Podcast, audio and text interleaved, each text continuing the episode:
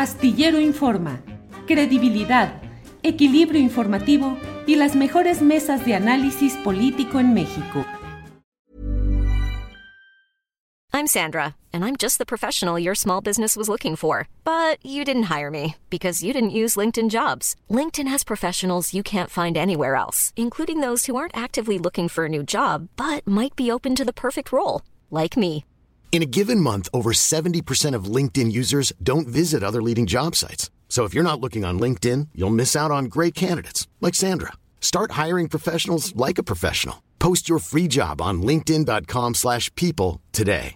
Ready to pop the question? The jewelers at BlueNile.com have got sparkle down to a science with beautiful lab-grown diamonds worthy of your most brilliant moments. Their lab-grown diamonds are independently graded and guaranteed identical to natural diamonds, and they're ready to ship to your door. Go to BlueNile.com and use promo code LISTEN to get $50 off your purchase of $500 or more. That's code LISTEN at BlueNile.com for $50 off. BlueNile.com code LISTEN.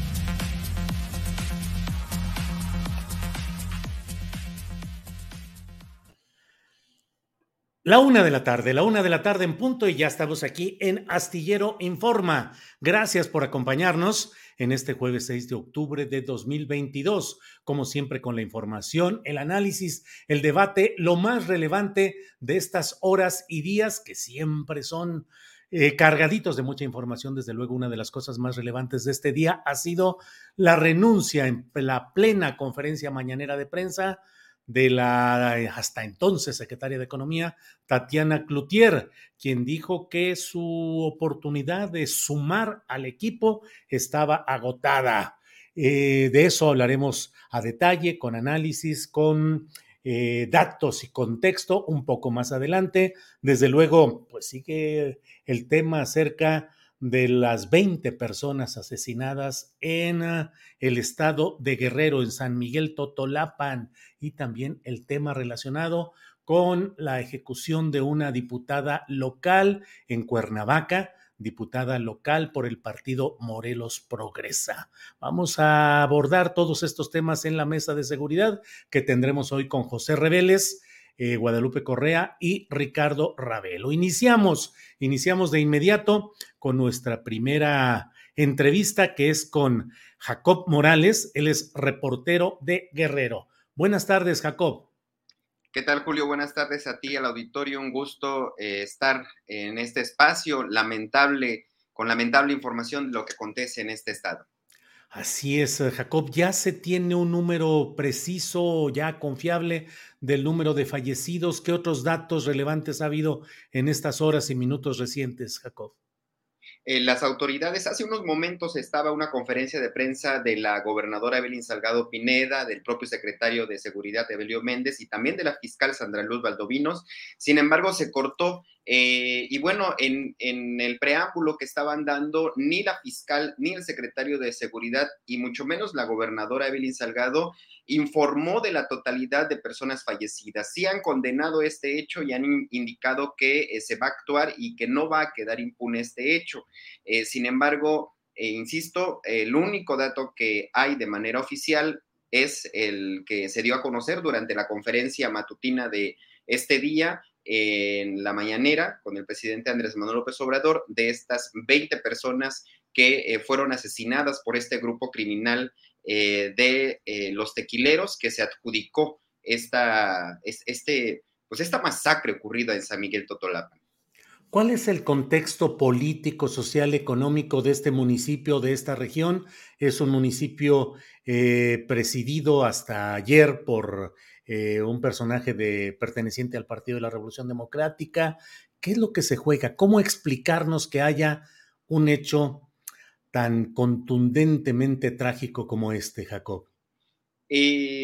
justamente buscando el contexto para esta, esta mesa de análisis, y, yendo años atrás, y, tratar de dar un panorama del por qué el salvajismo, esta violencia brutal en contra del alcalde, de su padre y de las personas que lo acompañaban en esta casa que fue atacada, además del ayuntamiento y, el, la casa particular del papá del, alcalde perredista, es que ellos en el 2016, Julio, eh, fueron parte de la creación de, y el alcalde, el papá del alcalde, eh, eh, era también el presidente, el papá de Conrado Mendoza en ese tiempo era eh, presidente municipal de San Miguel Totolapan en 2016, cuando surge el grupo del Movimiento por la Paz en San Miguel Totolapan. Este grupo luchó justamente para poder quitar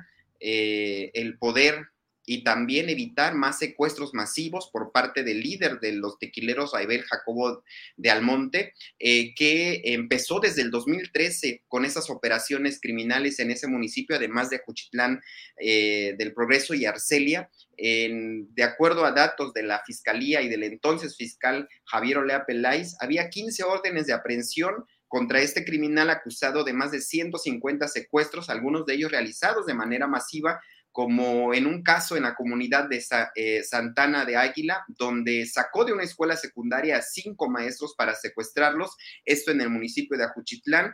Eh, después eh, también con el secuestro de un ingeniero que era de la comunidad y que pues tenía mucha simpatía, pues la gente se, se armó justamente y en un intercambio de secuestrados porque en aquel entonces agarraron a la mamá de este Raibel Jacobo de Almonte el Tequilero eh, y la intercambiaron por estas personas que estaban secuestradas. En total fueron liberadas entre 16 y 17 personas en ese momento por esta acción de estas, de, estas personas, de esos pobladores de San Miguel Totolapan. De ahí sucesivamente se vino justamente una eh, conformación de este grupo que en Guerrero, eh, si recordarás, pues hay policías comunitarias. La única reconocida por la ley es la Coordinadora Regional de Autoridades Comunitarias, la CRAC. Sin embargo, estos grupos han retomado justamente eh, esta táctica de poder armarse para darse seguridad. En el caso de este movimiento que surgió en San Miguel Totolapan, pues fue de la misma manera ante eh, también la falta de garantías que da el Estado y que en su momento tampoco se brindaban. Eh, San Miguel Totolapan tiene alrededor de 5 mil habitantes, pero durante los últimos años se ha ido quedando vacío prácticamente porque la gente ha preferido eh, irse al norte del país o en su caso con familiares en los Estados Unidos. La mayoría de la gente que habitó Tierra Caliente ahora está en el norte del país o en los Estados Unidos por esta misma situación de violencia que se ha vivido. Jacob, y el actual, eh, el presidente municipal asesinado y su padre, que también fue presidente municipal, ¿formaron parte de este movimiento por la paz o estaban en contra de ese movimiento? No, ellos, eh, el alcalde, en su momento el papá del alcalde, eh, Juan Mendoza, estaba justamente en el ayuntamiento y pues eh, participaron en la conformación de este movimiento ciudadano justamente para hacerle frente al tequilero en el municipio de San Miguel Totolapan. sin embargo, en el 2000, las acciones del gobierno del estado y federal justamente por esta misma situación, eh, pues hubo ya una incursión después a este mismo eh, lugar. Y también, si recuerdas por ahí, eh, cuando ingresaron mil elementos del ejército mexicano, de la policía del estado y de otras, de la policía federal en, en, ese momento a San Miguel Totolapan para desarmar este grupo de personas que se había armado justamente. Y también en ese momento se dijo que iban a ir en contra de este líder que había, pues, tenido el control prácticamente de, la, de gran parte de la tierra caliente del estado de Guerrero. Sin embargo, no se vio ninguna acción en contra del tequilero que tenía justamente su eh, bastión o donde vivía en la comunidad de La Gavia.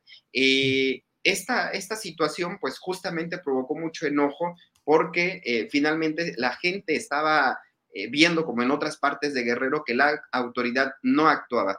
Y eh, quisiera hacer justamente un paréntesis en esta parte que tú me hablas de la situación de, de, la política. En febrero de 2017 eh, se reveló una orden de aprehensión por homicidio contra Saúl Beltrán Orozco, quien es el exalcalde también de San Miguel Totolapan y en ese momento diputado local priista y quien era, según lo que se difundió, quiero ser muy preciso esto, también en los medios y también el propio eh, líder delincuencial, eh, pues de manera eh, pública a través de las redes sociales lo hacía, era compadre del tequilero. En ese, en, ese gobierno, que era del priista Héctor Astudillo, el diputado recibió pues, prácticamente la protección, no pudo ser desaforado y menos detenido debido a que tenía fuero. En mayo de ese mismo, del 2017, se solicitó, eh, pues, solicitó licencia al Congreso, pero en ese momento el propio fiscal Javier Olea Peláez anunció públicamente que pese a la licencia no podía eh, ser detenido Saúl porque contaba todavía con fuero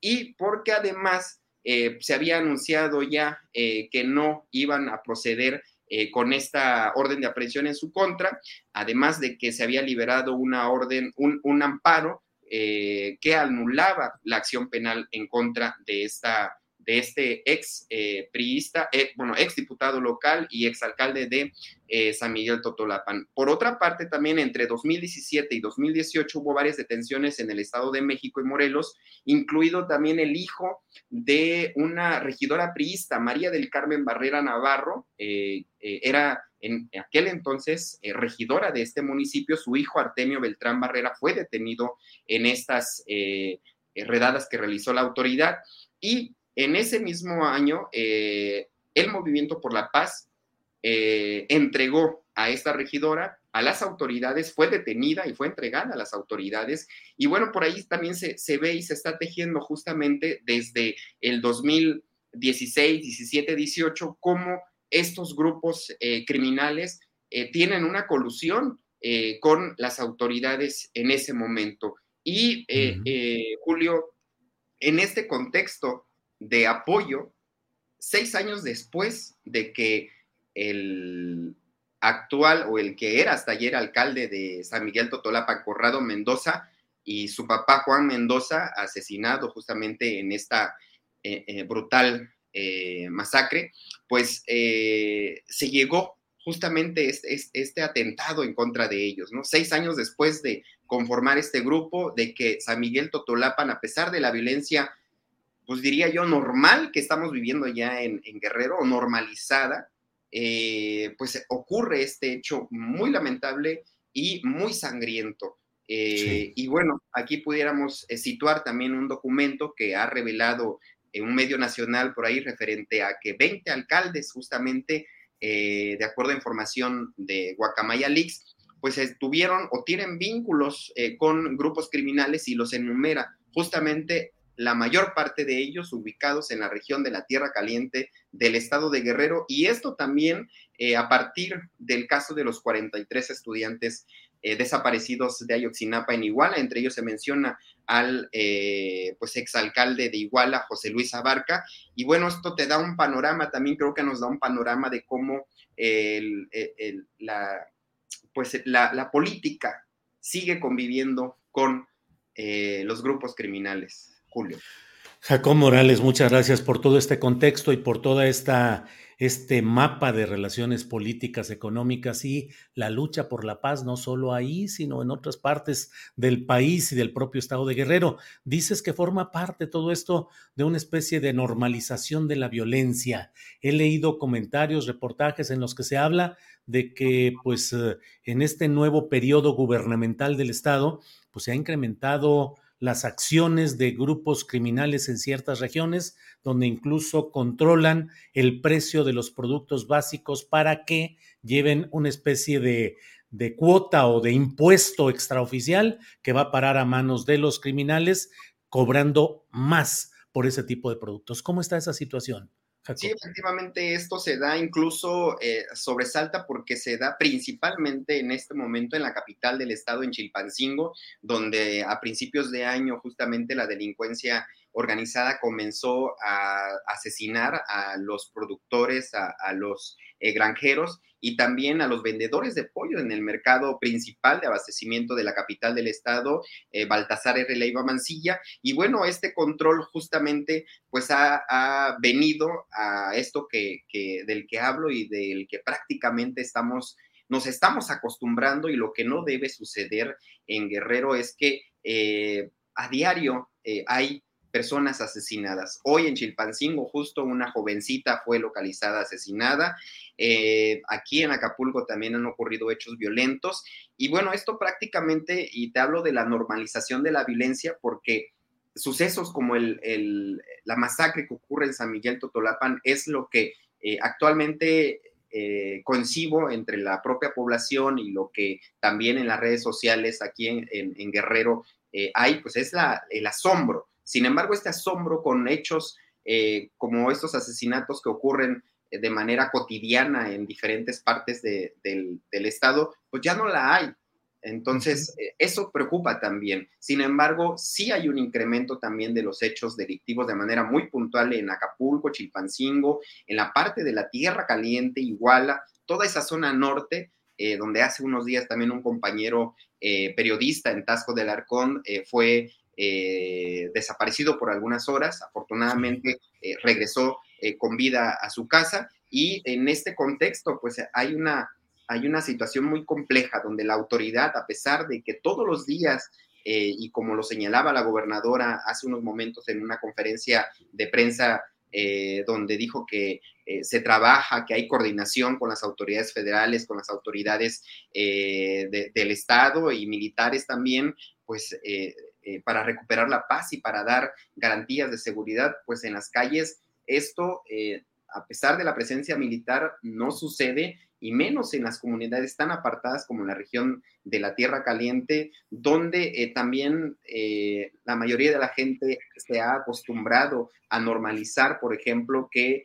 eh, viajar durante el día es, te brinda seguridad. Nadie viaja a Iguala, por ejemplo, en la madrugada, nadie lo hace hacia la zona de la Tierra Caliente, menos entre las comunidades que conectan justamente municipios en esa zona, ante la peligrosidad justamente y el actuar de estos grupos que se han eh, apoderado básicamente de estas zonas y que también, Julio, estas zonas para la prensa, para los compañeros reporteros, pues son zonas que eh, de difícil acceso eh, y son zonas que han sido prácticamente silenciadas y donde la gente, pues con muy poca eh, con muy poca garantía se atreve a hablar justamente de, la violencia, de lo que ocurre allá, y es muy, muy complejo explicar todo este teje y maneje que hay eh, de la violencia, la política y la situación económica que, que hoy justamente enlutece a los guerrerenses y también a México por esta masacre. Jacob Morales, como siempre, muy agradecidos de tu reporteo, de tu periodismo valiente y valioso y pues seguimos aquí atentos a lo que sucede en este estado, siempre complicado, siempre candente, pero la verdad es que en últimos tiempos bastante desbordado todo lo que ahí sucede. Jacob, muchas gracias y seguiremos atentos a lo que sucede en Guerrero. Julio, a ti un saludo al auditorio. Gracias, hasta luego. Ha sido Jacob Morales, reportero en Guerrero. Vamos de inmediato con Héctor Raúl González, él es reportero de Morelos y editor de Central Noticias MX para hablarnos acerca de lo que ha sucedido en el asesinato de la diputada Gabriela Marín Sánchez. Héctor Raúl, buenas tardes. ¿Qué tal, Julio? Buenas tardes. Pues con el gusto de saludarte a ti y al auditorio, eh, pues para informar, Julio, esta situación que ocurrió ayer por la tarde aquí en Cuernavaca, la capital del estado, donde bien lo señalas la legisladora local Gabriela Marín Sánchez, diputada por el partido Morelos Progresa, un partido de reciente creación acá en el estado de Morelos, pues murió Julio tras ser atacada a balazos en la zona norte de Cuernavaca, en una de las principales eh, vialidades. En este ataque, Julio, uno de sus colaboradores, que hoy sabemos eh, fungía, se desempeñaba como su chofer y escolta, aunque desarmado, eh, le ayudaba en labores de seguridad, pero no portaba armas.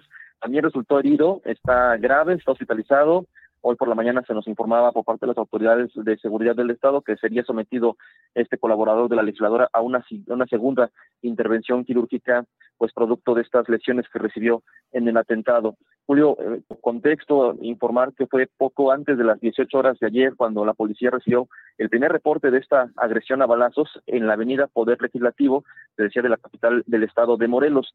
Fue justo afuera de, o en el estacionamiento de una eh, eh, sucursal de una cadena de farmacias donde se sabe sujetos a bordo de una motocicleta se acercaron hasta la diputada y abrieron fuego en por lo menos cinco ocasiones. Tras este ataque, Julio, por supuesto la zona fue resguardada por autoridades municipales, estatales, por el ejército mexicano, la Guardia Nacional, mientras que elementos de la Fiscalía General del Estado, particularmente de la Fiscalía de Feminicidios, pues realizaba eh, los primeros peritajes correspondientes y posteriormente el levantamiento del cadáver de la diputada.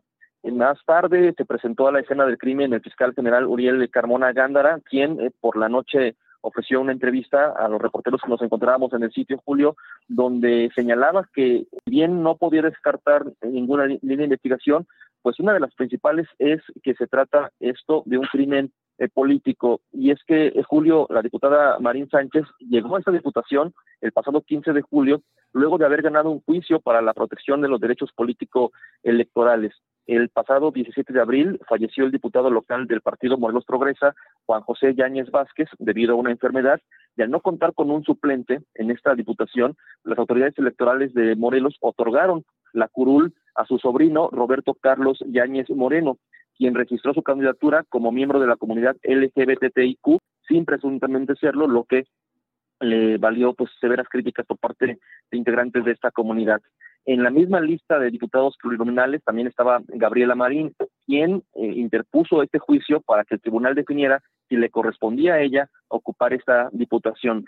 Finalmente, tras ganar este juicio, el 15 de julio, pues desplazó de la curula Roberto Yáñez, quien posteriormente interpuso acciones jurídicas para recuperar esta diputación y en ese proceso jurídico se encontraban ambos actores eh, políticos. Por eso eh, señala pues el fiscal que una de las principales líneas de investigación sobre este homicidio está relacionado con esta disputa jurídica que sostenía el pues el diputado Roberto Yáñez con la eh, legisladora acribillada, asesinada la tarde de ayer. Hoy se ofreció una conferencia de prensa por parte de la Mesa de Seguridad en las instalaciones del C5 Julio, donde se reveló que de acuerdo con los videos que han logrado recabar las autoridades policíacas y de, y de justicia en el estado de Morelos, pues se, advierte que si no estos sujetos, los que cometieron el crimen, sí, algunas personas habrían estado siguiendo a la legisladora por lo menos desde hace, desde hace 15 días y que ayer, antes del homicidio, también la siguieron a su salida o desde su salida del Congreso del Estado, donde hubo una sesión ordinaria, la siguieron hasta la farmacia donde finalmente fue acribillada, lo que para las autoridades habla o señala eh, que se trató de un crimen, eh, pues de un ataque directo, no de un asalto, no de un intento de secuestro u otro tipo de delito, Julio, sino de un ataque directo que además estuvo planeado, pues por lo menos durante un par de semanas.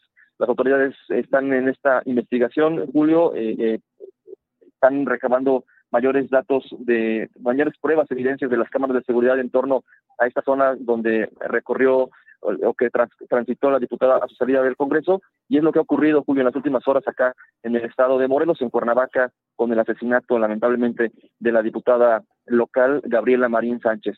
Julio, mi reporte.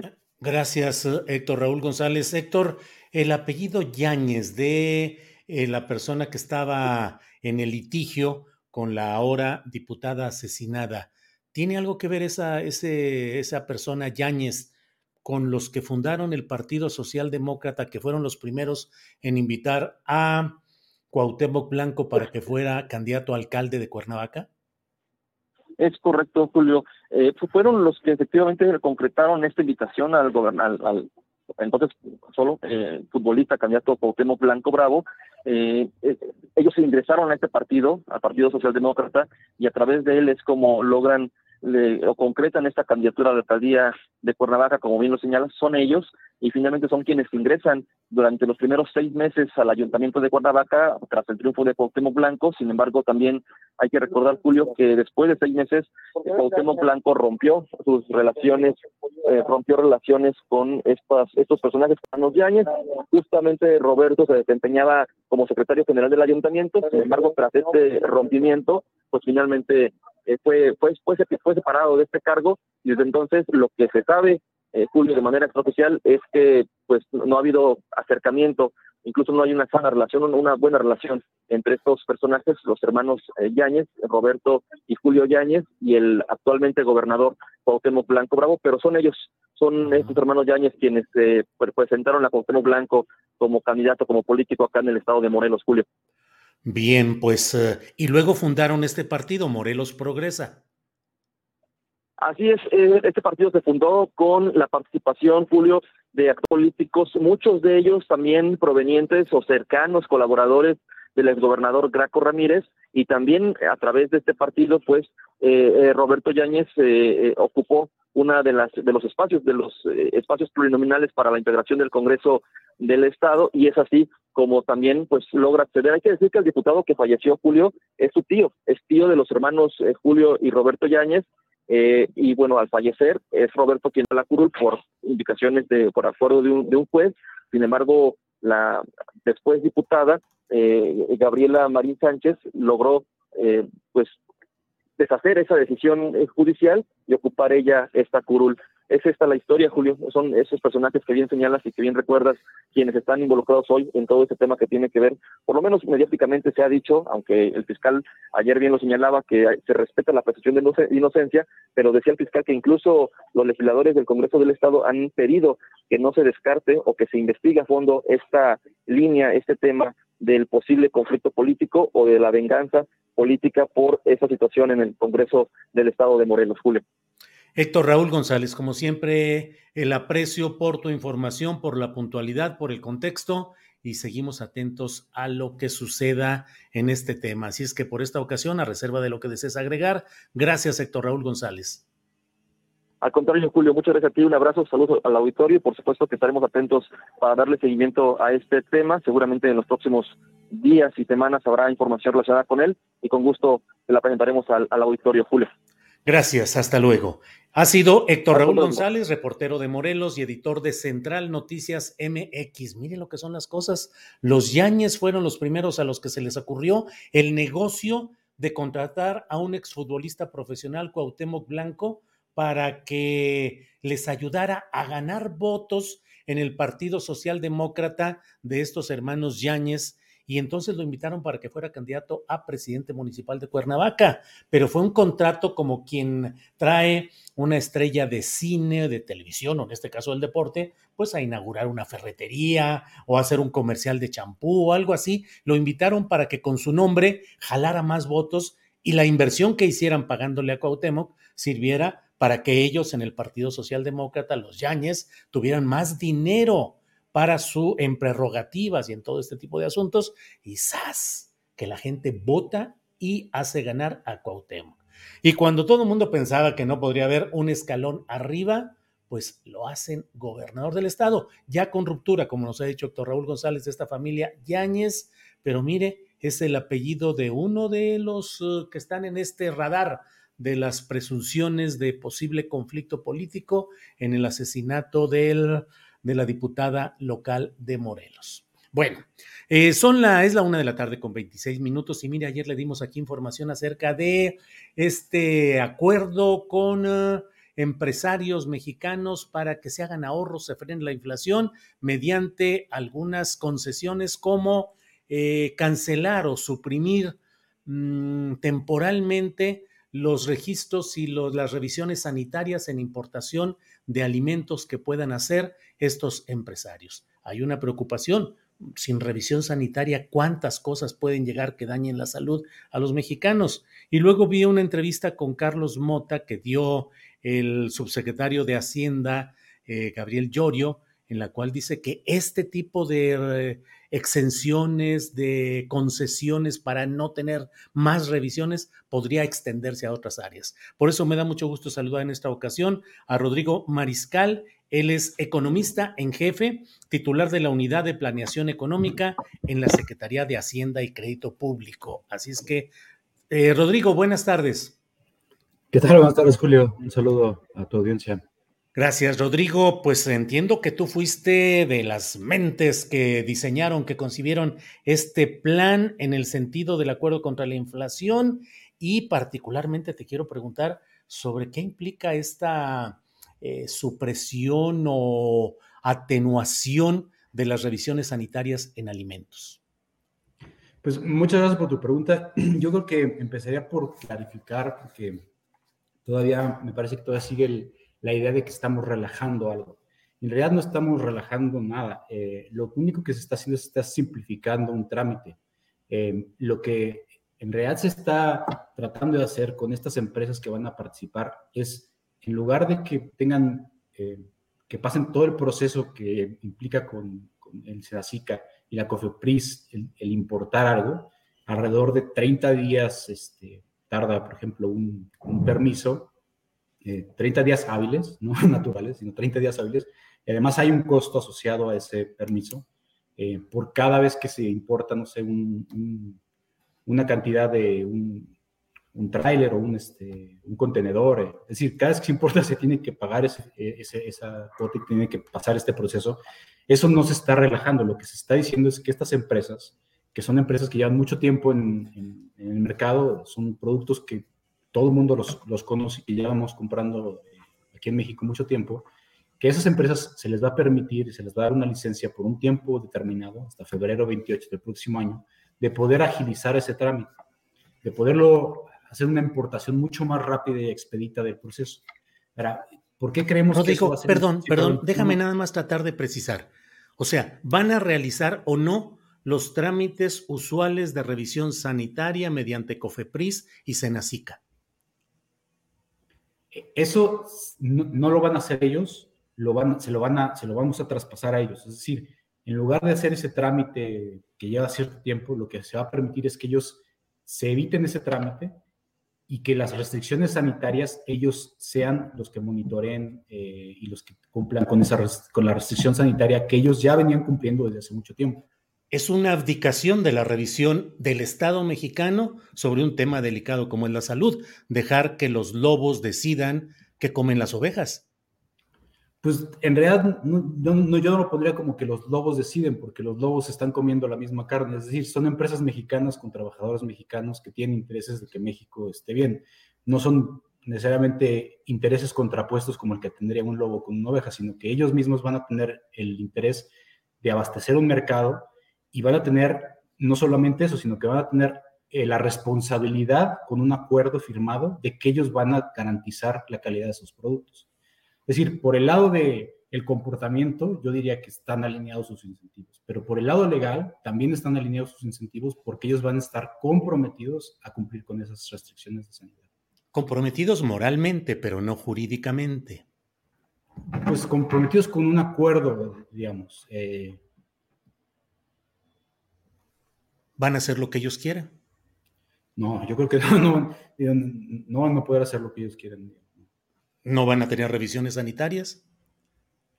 Va, a poder hacer una revisión sanitaria en el sentido de que siempre se puede hacer una revisión sanitaria. En cualquier momento la autoridad puede ir a verificar una carga.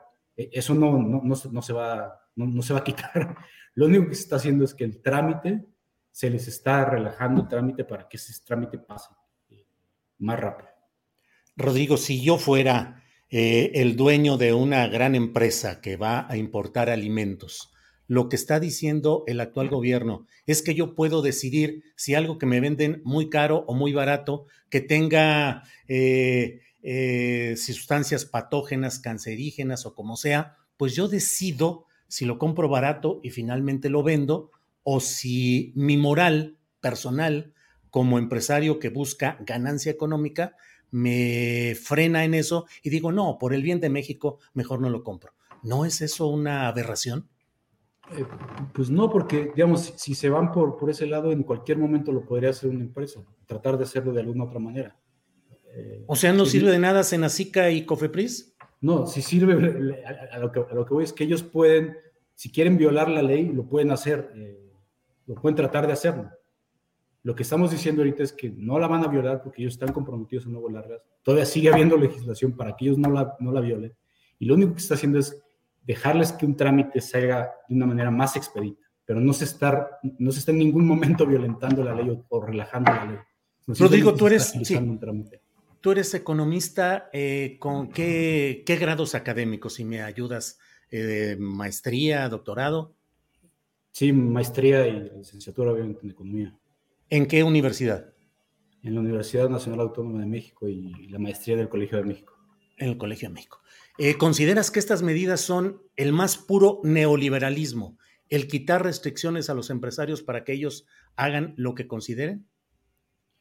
Pues no, no, no, son, no son políticas neoliberales, son políticas que están delimitadas en un contexto muy particular, que es un contexto inflacionario donde el beneficiario, al último, el último beneficiario va a ser el consumidor, y no solamente el consumidor, digamos, de élite o el consumidor que, compra carne este, orgánica, de, o sea, de, una calidad o de una, este, una suficiencia muy alta, sino gente que, está comprando carne muy, muy cara, que queremos relajarle los, los, los, los, costos para poder beneficiar a la gente que tiene menores ingresos y que se está viendo perjudicada por la inflación.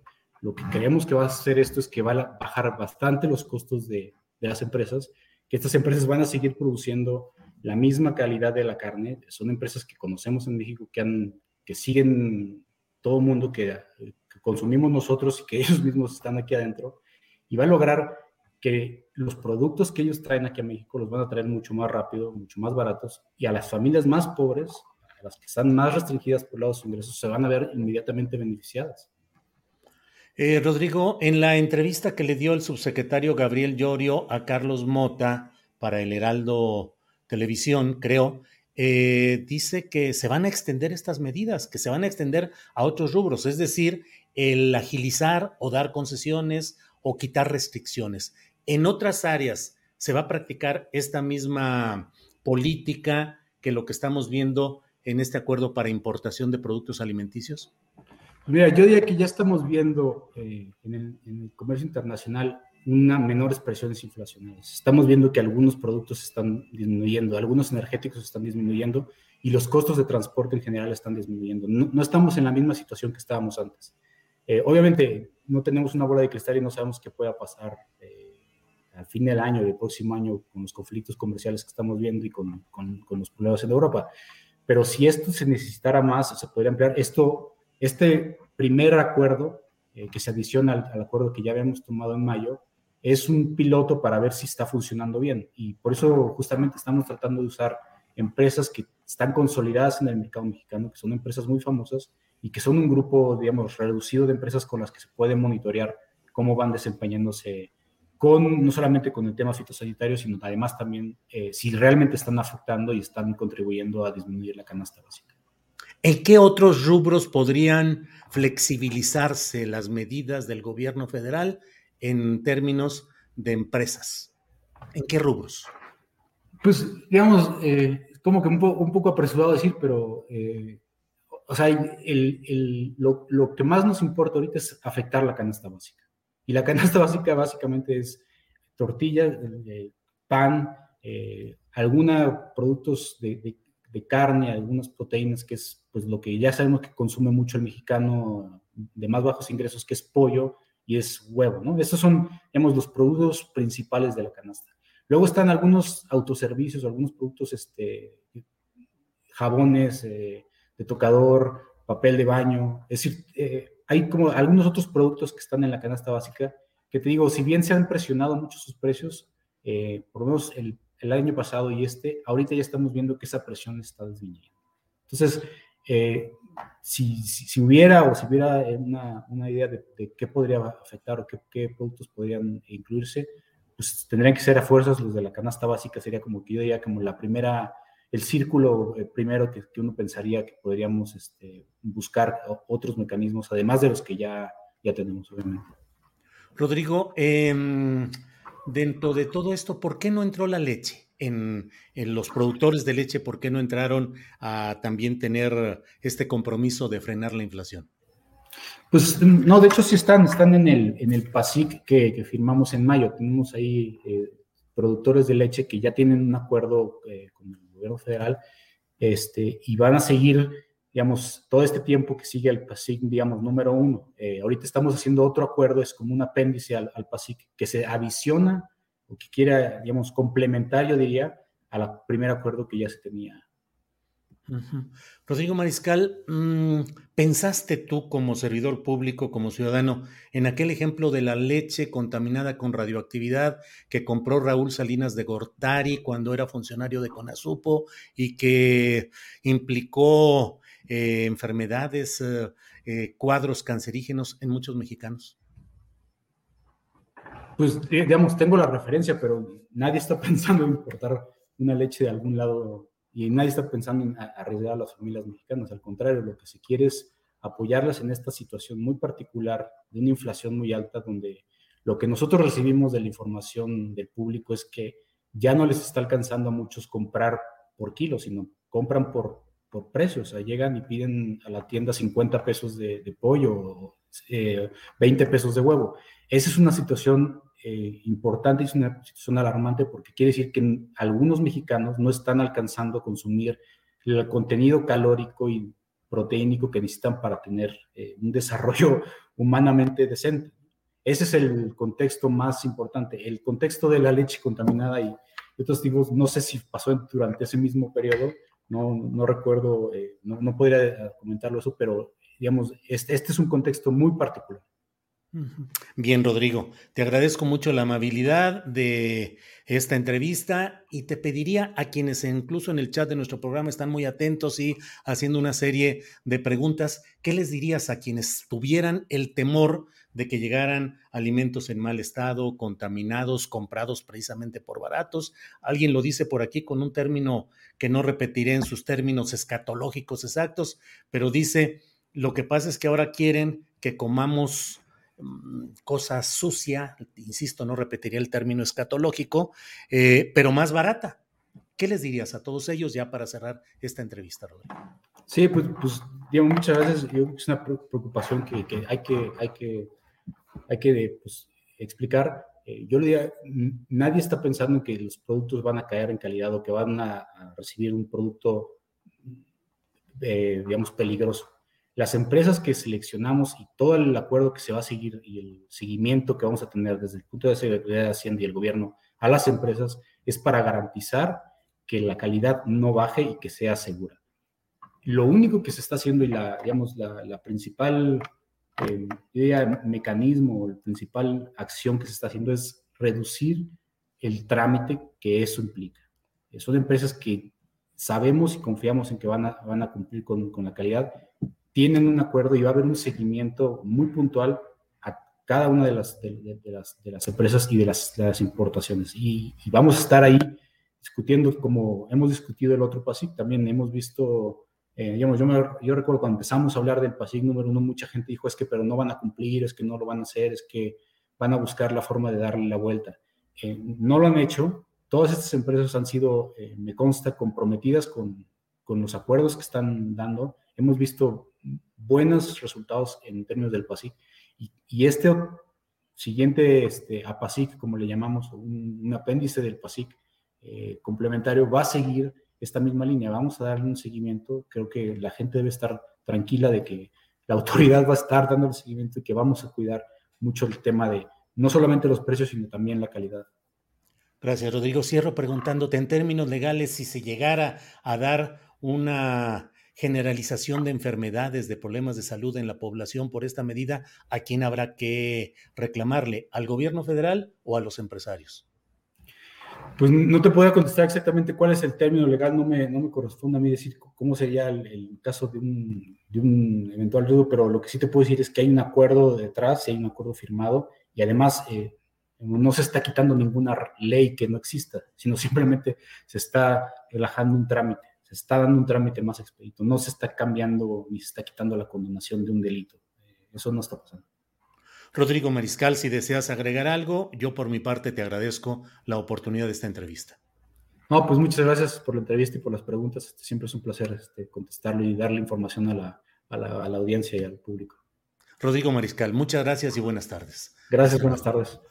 Rodrigo Mariscal, economista en jefe de la Secretaría de Hacienda y Crédito Público uno de los autores de, esta, de este plan, de los impulsores. Claro, la responsabilidad es del secretario de Hacienda, Rogelio Ramírez de la O, pero él es uno de los eh, funcionarios que empujaron este acuerdo contra la inflación y la carestía con este punto tan polémico que desde ayer estamos insistiendo en él, que es la relajación de las medidas sanitarias de control respecto a importaciones de productos alimenticios para consumo de los mexicanos. No diré más, ahí está la entrevista, usted juzgue y usted valore lo que se ha dicho ahí. No insistiré, digo, no insistiré más respecto a este asunto. Buscaré más especialistas que nos hablen sobre este tema e iremos, eh, mantendremos la, visión y la injundia periodística sobre este tema que a mí desde un principio me ha parecido muy preocupante. Pero bueno,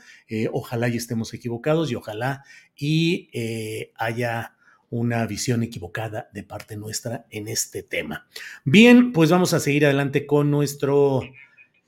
Tenemos, mire, Tatiana Cloutier renunció, una mujer carismática que ayudó mucho a la eh, campaña del presidente López Obrador. Consiguió muchos votos en el norte de la República y muchos votos en ciudadanos indecisos que eh, vieron bien la incorporación de Tatiana al equipo del entonces candidato Andrés Manuel López Obrador.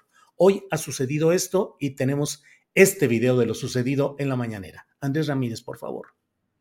Recibí eh, un escrito de Tatiana donde me comunica que desea retirarse del gobierno, no así de la lucha. Insistimos para que se quedara, pero es una mujer con convicciones. Como lo platicamos desde el 26 de julio y lo reiteré el 9 de septiembre, mi oportunidad de sumarle al equipo está agotada. Me paso a la porra, desde donde seguiré con ánimo al equipo o como decimos desde el espacio común, hacer una más que trabaja por la patria, ya que la revolución de las conciencias no permite dejar de involucrarnos en el quehacer del país. Quisiera decir mucho más, sin embargo, lo único que sale de mi boca y de mi corazón es gracias.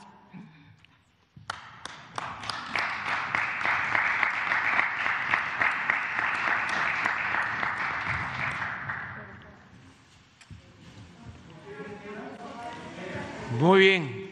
Este, entonces abrimos. Bueno, le adelanto que en la fotografía que toman despidiéndose de usted, usted aplaude y no la abraza, y por ejemplo ella sí lo abraza. ¿Cómo? Usted no abrazó a la exsecretaria cuando ella lo abrazó. Le digo porque esto ya está sonando en las redes sociales. Ah. Y entonces usted estaba aplaudiendo, pero pues no la abrazó y pues, muy sensible. Para Tatiana, que la quiero mucho. No la fue el gobierno, no, la, no, no le pidió usted No me había dado cuenta de eso, ¿eh? ¿Vale? Sí, no me había dado cuenta. Ah, pues ya lo ve, ya se ve. Sí, van a inventar todo, o sea. Bueno, pues mucha miga para la para el análisis, muchos datos y muchas referencias tanto en la historia política, en el paso de Tatiana Cloutier, que fue, como usted sabe, eh, vocera, polemista de la campaña presidencial de López Obrador, luego fue diputada federal, la invitaron a ser subsecretaria de gobernación, no aceptó, se quedó como diputada, luego fue invitada para ser secretaria de Economía y ahora renuncia. Eh, para tener una visión de lo que ha sido el paso de Tatiana Cloutier por la Secretaría de Economía, Está con nosotros por la vía telefónica Claudia Villegas, periodista y directora de la revista Fortuna. Claudia, buenas tardes. Muy buenas tardes, Julio. ¿Cómo están todos y todas? Claudia, pues eh, aquí trabajando, tratando de poner notas eh, de toda índole, porque hoy es un día muy cargado de información, pero la atención muy centrada en la renuncia de la secretaria de Economía, Tatiana Cloutier. ¿Qué opinas del paso de Tatiana Cloutier por esa secretaría? ¿Qué puntos positivos o negativos ves durante su gestión, Claudia? Justo recuerdo, Julio, eh, hablábamos cuando ella llegó de lo que se buscaba con su presencia en la Secretaría de Economía, que era este vínculo con el sector empresarial un vínculo que aparentemente no se había alcanzado con la exsecretaria y actual bueno, presidenta del INEGI, Graciela Márquez. Eh, creo que Tatiana Cloutier se rodeó de gente que es clave, que, es técnica, como la subsecretaria de la Mora, y de este personal que tiene mucho conocimiento de la Secretaría de Economía. Pero Julio, la secretaria Cloutier encontró una Secretaría de Economía descapitalizada, porque durante la pandemia parte del presupuesto de la Secretaría de Economía, si no es que gran parte, se destinó a dar estos créditos a fondo perdido, que fueron chiquititos y que de alguna manera complementaron los programas de apoyo que siempre se dijo fueron insuficientes para los micronegocios, eh, Julio. Después encontramos un desmantelamiento de las oficinas de la Secretaría de Economía en el exterior porque se le encargó a los cónsules, a los embajadores que realizaran las labores que debían hacer expertos en comercio. Y finalmente, Julio, pues tú te acuerdas de este evento de la verificación de los autos chocolate, que fue pues lo, lo primero que me parece que mostró que la secretaria de Economía estaba molesta con eh, las decisiones que se tomaban desde Palacio Nacional porque había como una contraorden. Incluso el director de normas renuncia o lo corren y eso pues también fue una debilidad. Y finalmente, dos aspectos más, Julio, en el balance, la secretaria de Economía pues abiertamente habló de que ella no estaba a favor de manera eh, pues eh, era un principio, no estaba de acuerdo Julio con la militarización, ¿no? Creo que era un asunto hasta de posición ideológica. Y luego finalmente eh, se amplían, algo que fue muy buena noticia, se amplió el plazo de los 75 días las consultas, eh, pues habían marcado como una fecha importante y lo comentamos el lunes pasado para que se iniciara o no el panel de controversias en el tema del sector eléctrico y petrolero. Y la cereza del pastel, Julio, me parece, o, la, la mala noticia es lo que se anuncia ayer, bueno, desde lunes, con el acuerdo para, la, para combatir la inflación y la carestía, porque hay otra intromisión en la Secretaría de Economía, que es el asunto de reducir o eliminar todo trámite burocrático, arancelario, proceso para permitir la introducción de cárnicos de Sudamérica, en especial de Argentina y Brasil, cuando era un tema que la Secretaría de Economía venía trabajando de manera conjunta con el gobierno de Argentina para eh, pues eh, tratar de que lo que ingresara a México de carne fuera totalmente validado y tuviera todas las garantías fitosanitarias. El delegar este trabajo que le corresponde al gobierno a un distribuidor de bienes de consumo como Walmart o Soriana, incluso los 15 importadores de carne, me parece que era un asunto que la secretaria de Economía no estuvo al tanto o en el peor de los casos, Julio, pues no podía permitir la autoridad en materia de economía porque importar carne bajo estas condiciones te abre un frente también ante tu socio Canadá y Estados Unidos con quien tiene ciertas bueno, muchas preferencias de importación de carne, aunque las empresas argentinas o Brasil tienen presencia en Estados Unidos, lo que entendimos es que vendrían directamente de Sudamérica, donde hay una reducción de precio del 20%, pero ¿quién vigila y quién nos responde si hay un problema con esa carne, Julio? Así es, Claudia, qué bueno que puntualizas todos estos puntos que pueden estar en el pues en el catálogo de razones por las cuales Tatiana Cloutier renunció. Claudia, y en estos momentos en los que está en curso pues la definición acerca del eventual litigio en el TEMEC por razones eh, de asuntos energéticos, en momentos críticos de la economía mundial y la economía nacional, ¿qué significa? ¿Implica, debemos de, debe haber preocupación por la salida de la secretaria de Economía o la Secretaría de Economía, Claudia, y a lo mejor estoy diciendo una, una cosa absolutamente eh, incorrecta, pero la Secretaría de Economía ha dejado de tener el peso real en la definición económica del país? Eh, frente a sus homólogos de Estados Unidos y Canadá, Julio, me parece que la secretaria de Economía, como representante, Tatiana Cloutier, eh, está de alguna manera o estaba debilitada, digamos, se estaba perdiendo como la autoridad para llevar una negociación tan importante que como publicamos en la revista Proceso y en Fortuna, Julio, significaba el riesgo de que el próximo año se pudiera haber afectado el Producto Interno Bruto y no lo decía ningún analista cualquiera, lo dijo la secretaria, la Secretaría de Hacienda, Rogelio Ramírez de la O, en esta ponderación de riesgos. Entonces, eh, el, hecho de que Tatiana Cloutier estuvo eh, negociando con la embajadora Tai y que obtuvo varios eh, semanas adicionales para que las consultas siguieran y no hubiera una definición respecto a un panel de controversias, Julio, me parece que el hecho de permitir importaciones de carne en estas condiciones, cuando tienes un TEMEC también cuidado, pues nos coloca en una situación muy compleja y yo creo que ningún funcionario querría asumir esa gran responsabilidad que significa pues un problema muy grave para nuestro país. Claro, estamos pensando en el peor de los escenarios, pero me parece que la secretaria de Economía, eh, en, el, momento en que ganó varios, varias, varios meses, esperaba de alguna manera apoyo, Julio, pero también como lo publicamos, eh, el equipo de la secretaria de Economía estuvo siempre confrontado con la Secretaría de Energía y con la propia Comisión Federal de Electricidad, no por temas personales, sino por temas hasta de posiciones, ¿no? Porque la Secretaría de Energía pues estaba convencida de que los cambios en las políticas, en las normas, pues respondían a asuntos de soberanía nacional, cuando Secretaría de Economía, sin pelearse con ese concepto que todo el mundo, yo hasta yo quiero defenderlo, sabía que aspectos técnicos y operativos pondrían a nuestro país en riesgo porque hay cláusulas que protegen a las empresas estadounidenses cuando hay contratos y esto los gringos, perdón, los estadounidenses cuidaron mucho de proteger y dejar esa herencia del Telecan Julio.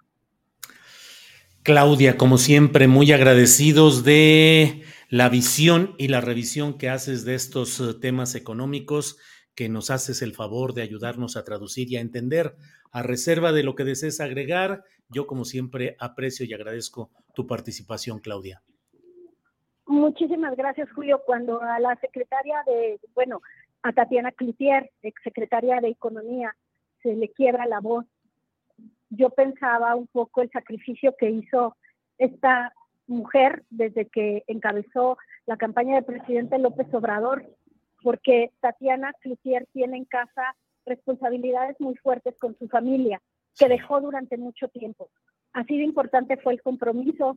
Eh, no era una funcionaria que tuviera las credenciales de un economista, era una mujer que la Secretaría de Economía, porque yo estuve reporteando lo que sucedió, escuchó a los técnicos y cerró filas con el equipo que había y trató de hacer lo mejor posible entonces, creo que la titular, ex titular de la Secretaría de Economía regresa a su casa y en ese aspecto debe estar contenta porque yo creo que lo cumplió y es una lástima que no se haya reconocido a gente como la subsecretaria Luz María de la Mora para hacerse cargo de la Secretaría de Economía. Claudia, muchas gracias y estaremos atentos a lo que vaya sucediendo. Gracias, como siempre, Claudia Villegas. Claro que sí, gracias. Hasta luego. Hemos hablado con Claudia Villegas, directora de la revista Fortuna, que usted puede leer en www.revistafortuna.com.mx. Bueno, antes de que empecemos con la mesa de seguridad que tendremos a las 2 de la tarde con José Reveles, Ricardo Ravelo y Guadalupe Correa Cabrera, eh, déjeme comentarle un poco acerca de esta salida de la secretaria eh, de Economía, Tatiana Cloutier. No va a dar entrevistas en lo que resta de esta semana. Hasta la próxima semana comenzará a dar eh, entrevistas sobre la decisión que tomó. Eh, la postura que asume es la de que ya está todo dicho en su carta de renuncia y que dejará que esto transcurra y la semana que entra habrá entrevistas. Buscaremos, como siempre, que haya una entrevista con nosotros aquí en Astillero Informa. Eh, por otra parte, pues debo decirle que pues me parece que Tatiana Cloutier, y lo escribí hoy en un, en un hilo de tweets que usted puede ver en mi cuenta arroba Julio Astillero de Twitter, eh, pues digo que Tatiana eh, no alcanzó ni la plenitud que ella buscó ni la que le ofrecieron. Eh, tuvo una presencia extraordinaria como polemista y como defensora del proyecto del entonces candidato Andrés Manuel López Obrador, las mesas de debate, su participación en sesiones de radio y de televisión fueron espléndidas y le ganaron un gran apoyo popular.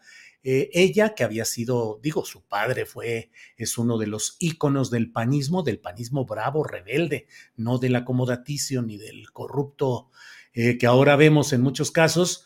Eh, y ella misma fue, tuvo una etapa en la que fue incluso legisladora federal a nombre del Partido Acción Nacional, luego dedicada a tareas con organizaciones de la sociedad civil. Bueno, pues después de su tarea como vocera, que oficialmente dijeron que era la coordinadora de la campaña electoral del candidato López Obrador, no lo fue en los hechos. Y ahí viene esa historia de ofrecimientos incumplidos o nombramientos que no tienen plenitud no fue realmente la coordinadora, la coordinación la ejercía el propio Andrés Manuel López Obrador con su gente cercana, pero bueno, formalmente fue coordinadora de la campaña electoral, de la campaña del candidato López Obrador. Luego fue diputada federal sin afiliarse a Morena.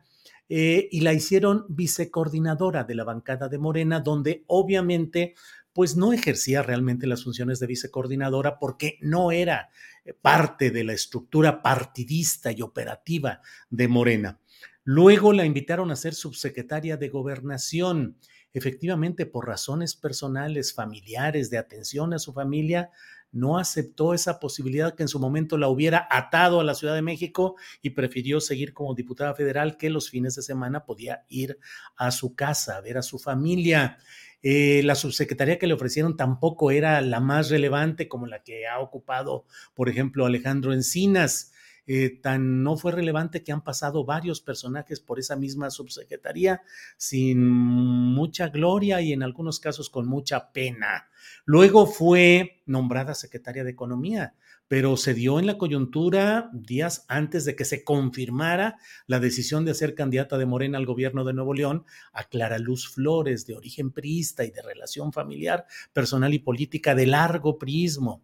Eh, con Tatiana como secretaria de Economía, pues quedaba el camino libre para Clara Luz Flores. Secretaría de Economía la que llegó como parte del grupo de Alfonso Romo, a quien habían desplazado de la jefatura de la oficina de la presidencia de la República y como compensación, pues quedó también la Secretaría de Economía y ahí entró Tatiana Cloutier. ¿Qué es lo que sucedió? ¿Cuáles son las razones? ¿Dónde estuvieron las rupturas, las discordancias, las diferencias? Lo iremos sabiendo más adelante. Pero eh, creo yo que Tatiana Cloutier es una ciudadana valiosa con una gran presencia.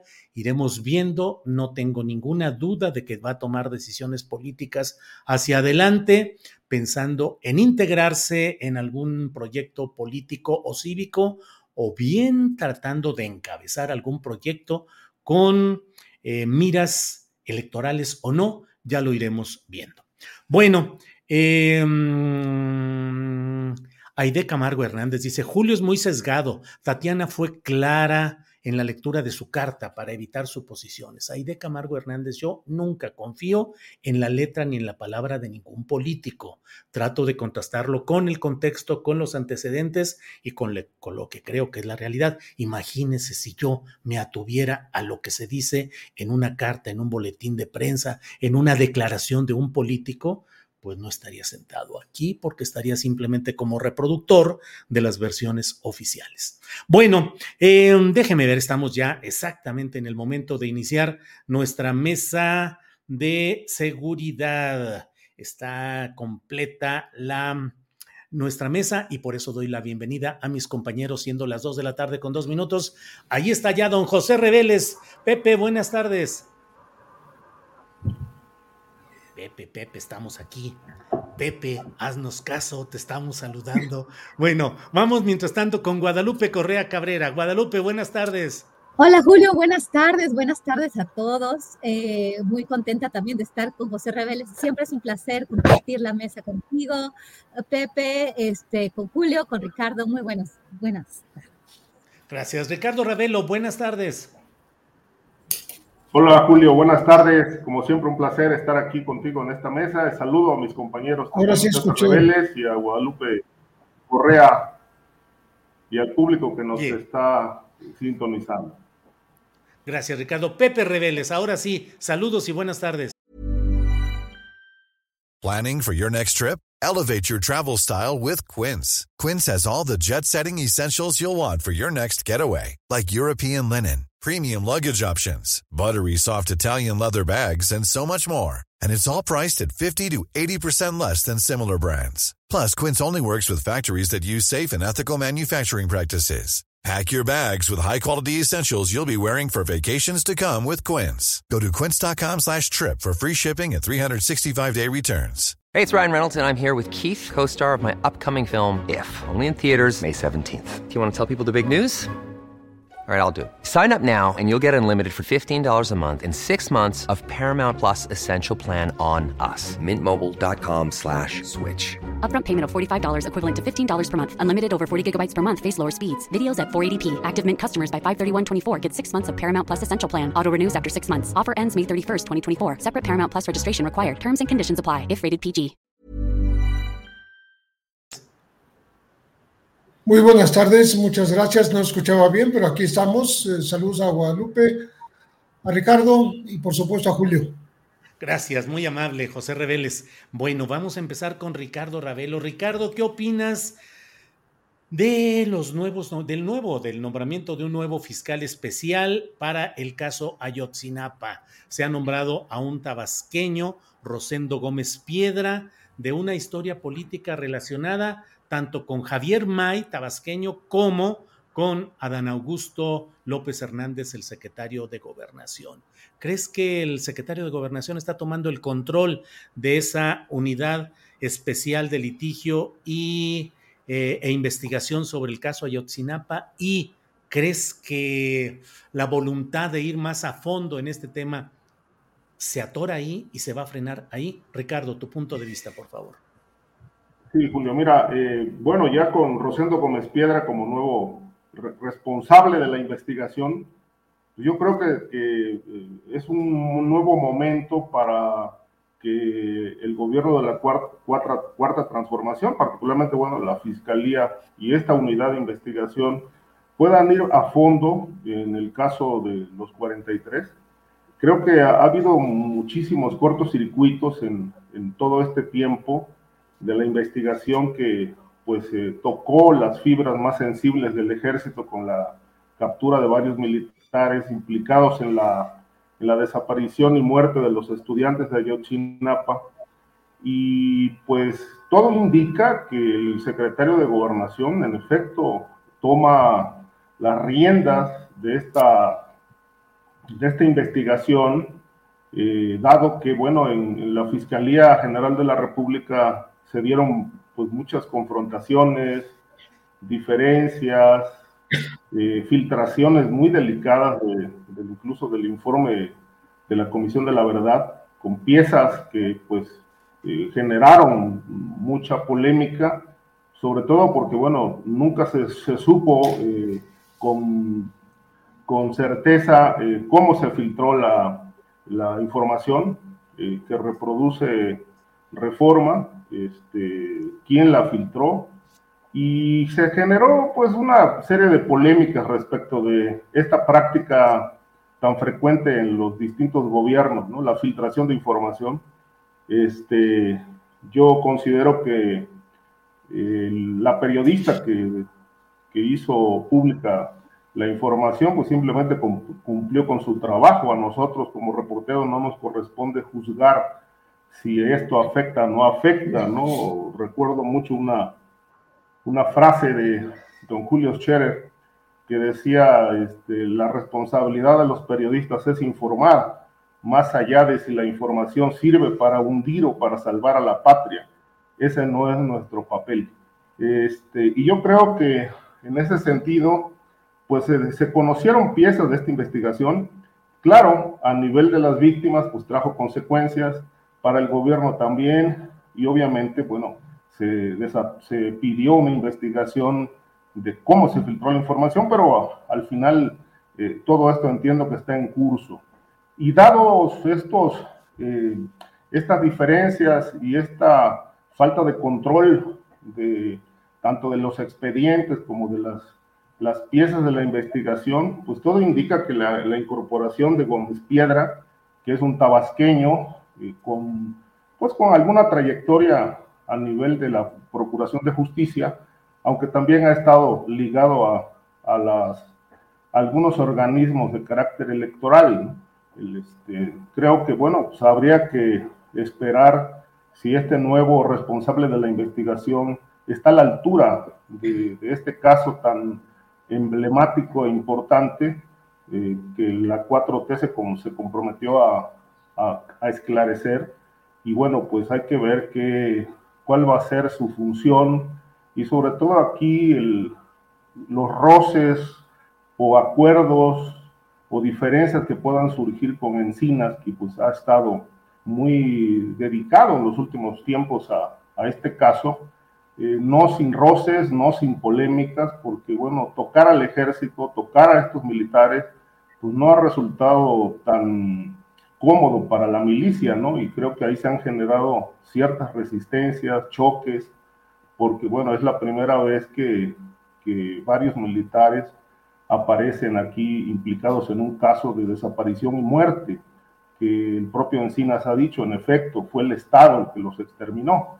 Eh, esto de alguna manera pues fue parte de una investigación torcida en el sexenio pasado, que este, se ocultó precisamente esa línea, esa línea que apuntaba a los militares, ¿no? Ya en otro momento mencioné aquí que meses después del, del caso Ayotzinapa, el, el, general Gallardo hizo una declaración muy, muy interesante en el sentido de que para él eh, los responsables eran militares, porque son los únicos que tienen capacidad de, de matar y desaparecer sin dejar huella. Y creo que años después, ocho años después de este suceso lamentable, pues eh, eh, aparecen implicados estos, estos militares y qué bueno que por lo menos la impunidad no, no los cobijó.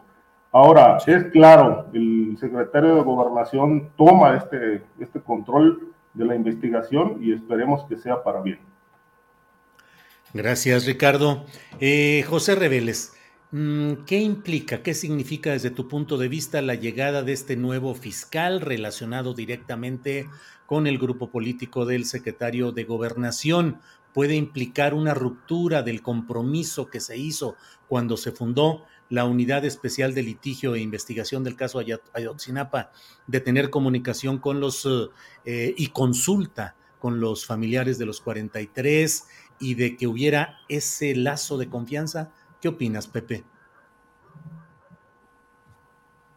Bien, eh, te escucho entrecortado, pero creo adivinar la pregunta. Justamente es eh, un hombre de las confianzas del titular de gobernación y eso creo que puede contribuir a, a, que no haya tantas confrontaciones y divergencias de opinión con respecto a la Fiscalía General de la República. El, la, el principal eh, escollo que, con el que se tropezó el exfiscal Omar Gómez Trejo fue precisamente el de las órdenes de aprehensión. Me parece que eh, el hecho de que se haya apoyado el propio presidente de la República en la, en la, en la COVAC, la, la Comisión de la Verdad, que preside Alejandro Encinas, por encima de lo que el propio Gómez Trejo mencionaba eh, respecto de las órdenes de aprehensión, hace que se reduzca el número de militares señalados y, por tanto, eh, aprendidos y, seguramente sometidos a juicio en el futuro. Entonces, eh, de, de, 20 militares que se, se, mencionaron en un principio entre las 83 órdenes de aprehensión que consiguió la unidad especializada, quedaron solo 5 y entonces eso hace que los roces con, el, con la Secretaría de la Defensa Nacional sean menores. Y sobre todo evita que haya pues un enojo permanente y constante de, de parte de, de, la milicia en contra de esta investigación que los involucra, como no lo había hecho antes la, la, la, ex General de la República. Entonces, creo que eh, esto va a ayudar, eh, este personaje va a ayudar a limar estas asperezas que obviamente han existido entre la investigación que hace gobernación desde, la, desde la Comisión de la Verdad hacia eh, una fiscalía que no termina por eh, asumir que eh, el, papel que tiene es eh, cumplir estas, estas recomendaciones de la, de la, propia Fiscalía Especializada en el caso de Ayotzinapa. Bien, José. no me queda claro, la Fiscalía Especial de Omar Gómez Trejo y ahora de Rosendo Gómez Piedra, ¿tienen la obligación de procesar las órdenes de aprehensión conforme a lo que diga la Comisión de la Verdad y la Justicia? ¿A quién preguntas, Julio? Pepe, bueno, no, no escuchamos. Pero bueno, eh, Guadalupe, tu punto de vista sobre lo que estamos hablando relacionado con la UELICA, con el nuevo eh, fiscal especial y esta relación tan especial de la Fiscalía Especial, de la UELICA, Unidad Especial de Litigio y e Investigación, y la Fiscalía General de la República. ¿Qué opinas, Guadalupe? Claro, muchísimas gracias, eh, Julio. Estuve muy atenta, leí tu columna con muchísimo interés desde ayer que, la anunciaste que la ibas a escribir. Y bueno, eh, en tu columna como que queda claro eh, tu postura, ¿no? De este, y es una idea muy válida que yo no estoy necesariamente cierta en que esto significa que Adán Augusto tome este, pues todas las, funciones ¿no? de la Huélica por su cercanía, obviamente, conociendo Gómez Piedra, dado su papel en el gobierno de, Tabasco. Y bueno, que esto va a, pues ya, este, casi de, realmente va a apoyar toda la versión del gobierno que va a apoyar a los militares. Y bueno, de alguna forma eh, el subsecretario va a quedar este, pues en, el medio, ¿no? Y las familias también van a, a el subsecretario Encinas y las familias, por un lado, van a perder esta vinculación que habían tenido con el grupo interdisciplinario de expertos independientes y con el, ah, con el con el, con el fiscal anterior, Gómez Trejo, ¿no? O sea, existe esta, esta idea que, que, que, creo que es muy de blanco y negro, de que el gobierno con, esta, con este nombramiento quiere apoyar a los militares y, bueno, tapar todo lo que, lo que se refiere a los militares y, y, apoyar esto para seguir avanzando un proceso nefasto y muy desafortunado de militarización en el país con todas sus letras y en muchas áreas que van más allá de la seguridad pública. Sin embargo, es muy importante y, me parece interesante cómo mis dos colegas hablan de esto como si fuera algo positivo. Lejos de que esto cabe, queda, y yo creo que era tu pregunta, ¿no? En el papel de la Fiscalía General de la República, que ahí es donde tenemos un, hoyo negro, ¿no? En esta administración, creo que hay que reconocer también el hecho de que eh, este el Centro Pro de Derechos Humanos, el Grupo Interdisciplinario de Expertos Independientes y el exfiscal Gómez, Gómez Trejo tienen una agenda, ¿no? Y la agenda es, eh, lejos de que sí estamos hablando de crímenes de Estado por ser desaparición forzada, esta agenda, como lo dije la vez pasada, fue el Estado y enfocarse en el papel de los militares. Sabemos, ya tenemos toda la información más allá de las filtraciones de Penilei, más allá de lo que se sabe en este momento, que eh, durante la administración de Enrique Peña Nieto, varias agencias este, de seguridad eh, a varios niveles, a todos los niveles de gobierno, participaban en esta desaparición que tenía probablemente que ver no con, una, no con un movimiento social, había necesariamente una desaparición forzada que tenía vinculación con tráfico de drogas. Esto creo que nos queda a todos mucho más claro. Estamos hablando de otra administración y la agenda de ahora, cómo se está cubriendo por diferentes medios, por diferentes organizaciones, pues obviamente es también para pegarle al proyecto de la cuarta transformación. Yo no puedo ver esto de, eh, de color negro o de color blanco. Las víctimas son primero, pero es verdad que no hubo comunicación entre el subsecretario de Encinas y, me parece, y el grupo interdisciplinario de expertos independientes, porque la Comisión de la Verdad dio una visión mucho más matizada del papel de los militares y el grupo interdisciplinario de expertos independientes pone el dedo en la llaga después también de una filtración. Entonces, este, aquí estamos hablando de, grupos de interés eh, eh, y que cada quien quiere, quiere poner su visión. Este, si, si, la, si la llegada de Rosendo Gómez Piedra a la abuelica eh, va a ser simplemente para taparle eh, como piensan muchos, como dice tu columna, tapar, este, lavarle la cara al ejército, pues eso sería terrible. Pero también tenemos que tener claro, y sí lo dijo Julián, eh, este, Julián Andrade en su columna, me pareció interesantísimo porque lo habla desde la parte de la Fiscalía anterior, el, el Grupo Interdisciplinario de Expertos Independientes, la Comisión Interamericana de los Derechos Humanos, con esta agenda también de derechos humanos que se instrumentaliza en, en, en, en algunos casos, eh, con masacres como esta, con temas tremendos como un crimen de Estado de acuerdo al, derecho internacional, pero aquí cada quien tiene sus agendas, ¿no? No, no estoy, yo creo que sí hubo eh, falta de comunicación, sí al subsecretario Encinas no le comunicaron todo lo que tenían que haberle comunicado, no hubo una buena comunicación y al final él fue el que terminó, pues de alguna forma en el medio, ¿no?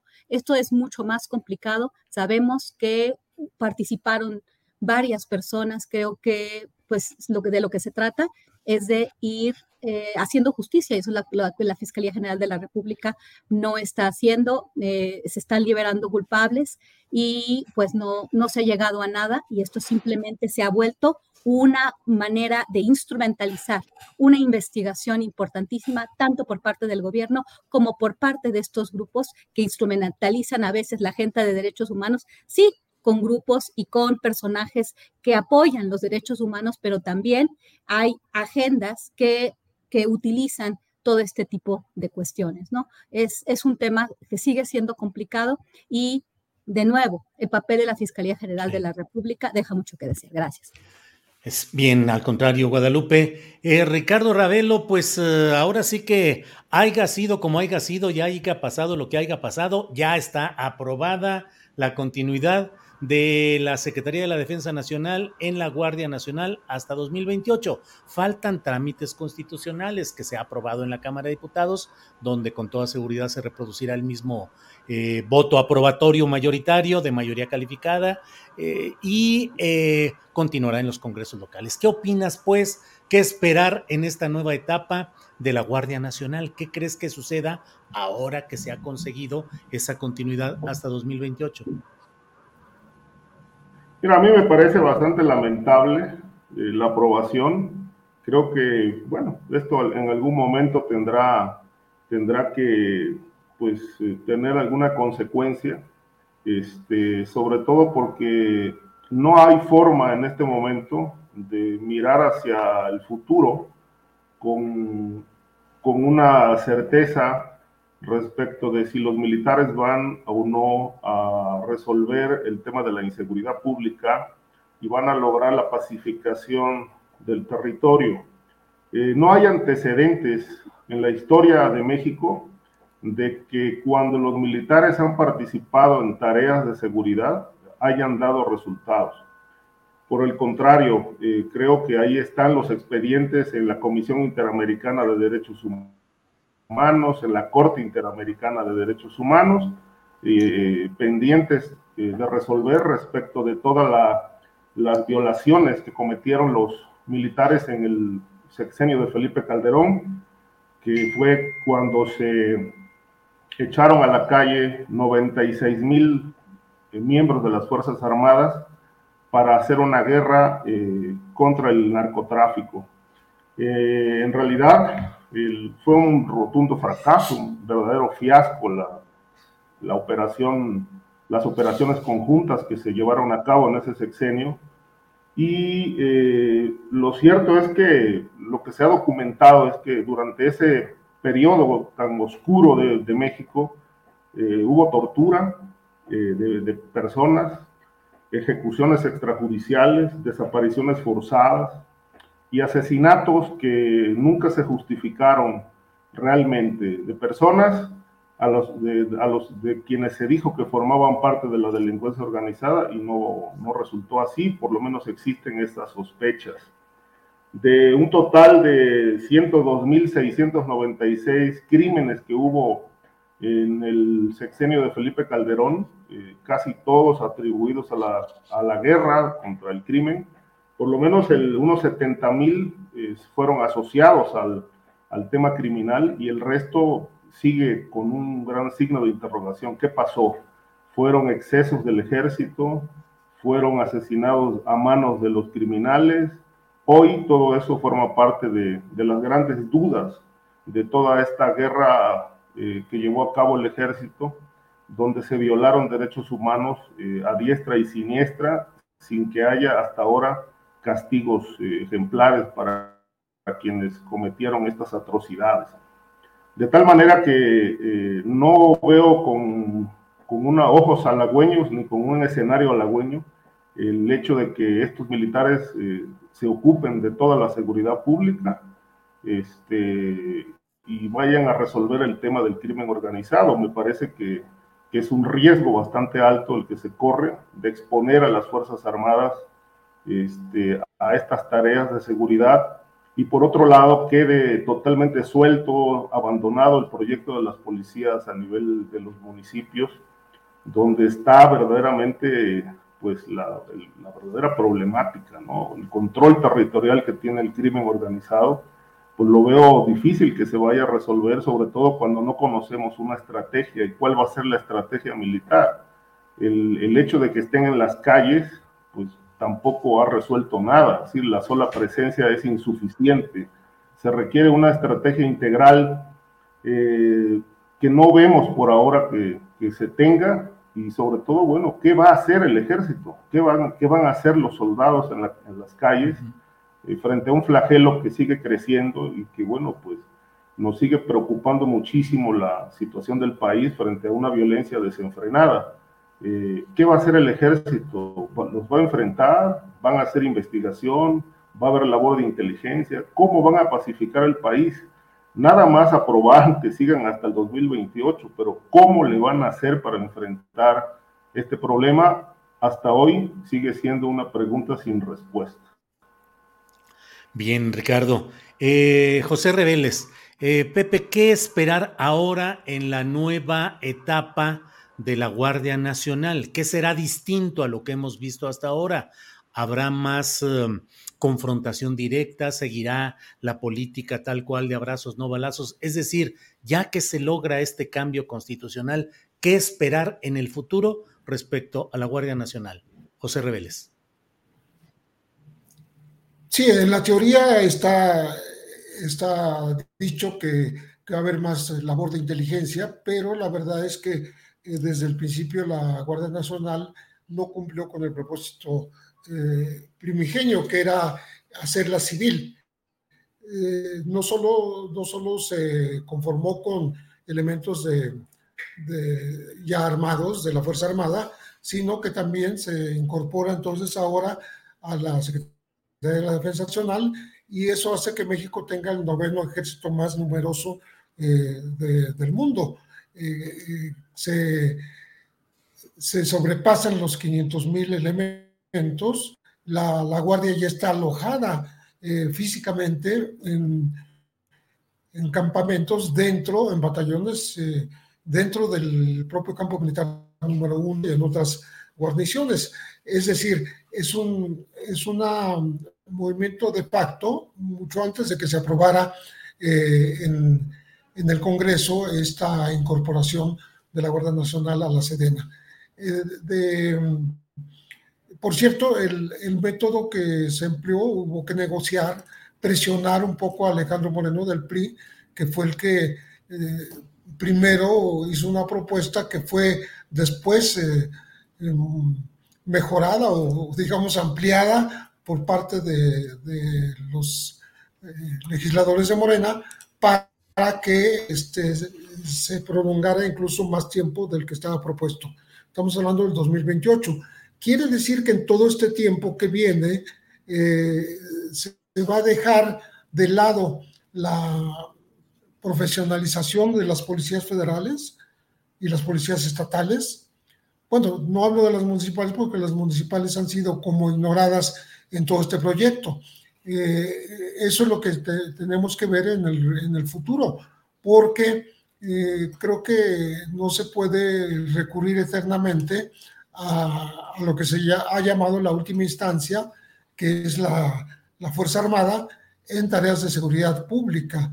Ese es el problema, que no se puede eternizar.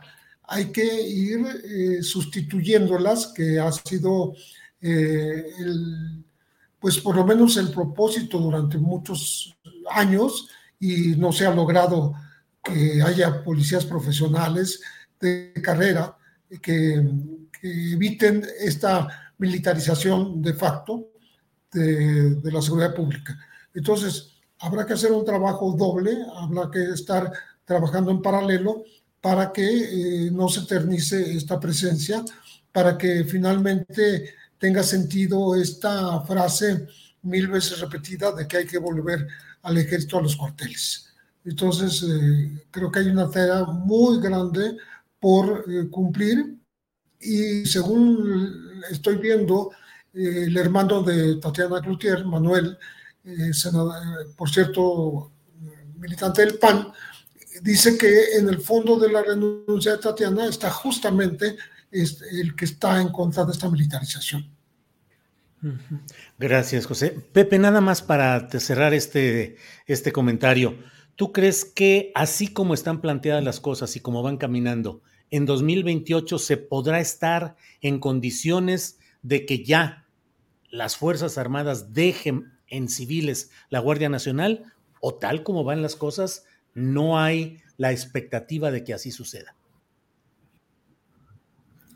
Pues eso va a depender justamente de cómo, cómo se enfoquen las políticas en el futuro, porque no, no estamos hablando de los dos años que restan de este sexenio, sino del futuro gobierno. Entonces ya está la mayor parte del futuro gobierno. Entonces ya estamos en una decisión que, que no, no alcanzamos ahora a hacer un pronóstico cierto. Creo que por eso decía yo que es indispensable trabajar en las dos vías en la restitución de la Fuerza Federal Policial para que pueda en su momento eh, pues ir eh, tomando las funciones que le corresponden. Eh, no le toca al ejército y, por tanto a la Guardia Nacional, que, es, que ahora es parte de este ejército, este, encargarse de la seguridad pública. Creo que México debe aspirar, el país debe aspirar a tener una fuerza civil suficiente que eh, pues no, no requiera de, de suplantarla con, con, las Fuerzas Armadas. Bien, gracias, José. Eh, Guadalupe Correa, ¿qué opinas de este pues cierre ya formal del tema de las Fuerzas Armadas eh, controlando la Guardia Nacional? Ya se aprobó en el Senado, faltan eh, un recorrido en otros eh, espacios, pero virtualmente es un hecho. ¿Qué opinas, Guadalupe? Pues haya sido como haya sido, pues ya se, ya como dices tú, bien, ya, ya es casi un hecho, ¿no? Eh, creo que aquí sí, yo no quisiera repetir lo que ya repetí y lo que ya dijeron mis colegas, que estoy completamente de acuerdo a lo que hemos dicho aquí sobre el tema de la extensión de las capacidades del ejército sin un programa. En esto se, eh, realmente la discusión no era cuál iba a ser la mejor estrategia, ni tampoco la crítica, ¿no? Hubo una crítica bastante eh, de algún, en algunos, de algunos eh, sectores, ¿no? Me refiero más a la oposición política que siempre establece una crítica solamente para pegar, para golpear por golpear. Pero bueno, este, tampoco la discusión se, se, refirió a cómo le vamos a hacer para mejorar la seguridad cuando ya tenemos allá la Guardia Nacional, solamente se formaliza su papel, se incorpora a la Secretaría de la Defensa Nacional y bueno, siguen surgiendo otro tipo de propuestas para seguir ampliando las capacidades de las Fuerzas Armadas en el país, lo cual es muy peligroso, sin un plan eh, y bueno, con la situación que tenemos en México y bueno, ad infinitum, ¿no? Porque no tenemos tampoco una certeza de que va a cambiar después de 2028 y vamos a tener las policías que se requieren porque la seguridad pública, pues eh, la, discusión, ¿no? De que, bueno, si fracasó ya este, las, las, la fuerza civil, pues entonces militares. Me parece una forma de ver las cosas muy simplista, muy peligrosa y sin, sin, un, sin, sin entender realmente lo que significa la seguridad pública, eh, la, la, división de funciones en los gobiernos y una falta de entendimiento de las relaciones cívico-militares, no solamente a nivel teórico, sino a nivel empírico. Esto, desafortunadamente, este, pues esto fue el resultado, pero yo lo me quiero enfocar en un breve comentario en, el, en, el, en la frase de haya sido como haya sido, porque, porque esto sí nos deja ver eh, cómo la administración actual está, este, pues, con tal de conseguir un objetivo, no importa con quién se vincule, a qué fuerzas apoye, y realmente es esta, eh, este espectáculo, ¿no? Tenemos que ruja el jaguar aquí y Alito Moreno ya es, este, ya es parte del grupo, ya nos ayudó, lo que queríamos era quebrar a la oposición, queríamos lograr la incorporación de la Guardia Nacional a la Sedena, no importa. Este, sabemos que el ex jefe de la ex, eh, el, ex, jefe de la Ciudad de México, este, pues tiene varias, varias cuentas pendientes, pues el señor Mancera, vamos a hacerle manita de puerco y a ver qué pasa, ¿no? En realidad, creo que toda esta, este aprovechamiento de, de, lo que se sabe, ¿no? De la, las corruptelas de otros grupos políticos y decir, bueno, no importa porque esto es el objetivo que yo tengo, de la misma forma que el partido Morena ha ido ganando elecciones, ha ido quebrajando la oposición, ganando con figuras este, del PRI, del PAN, avanzando una agenda electoral y la agenda y la transformación Aquí sí hay una transformación y hay una transformación hacia un nuevo orden, hacia un nuevo orden militar. Este, Jorge Buendía escribió una, columna fantástica este, el día de hoy donde habla de este nuevo orden.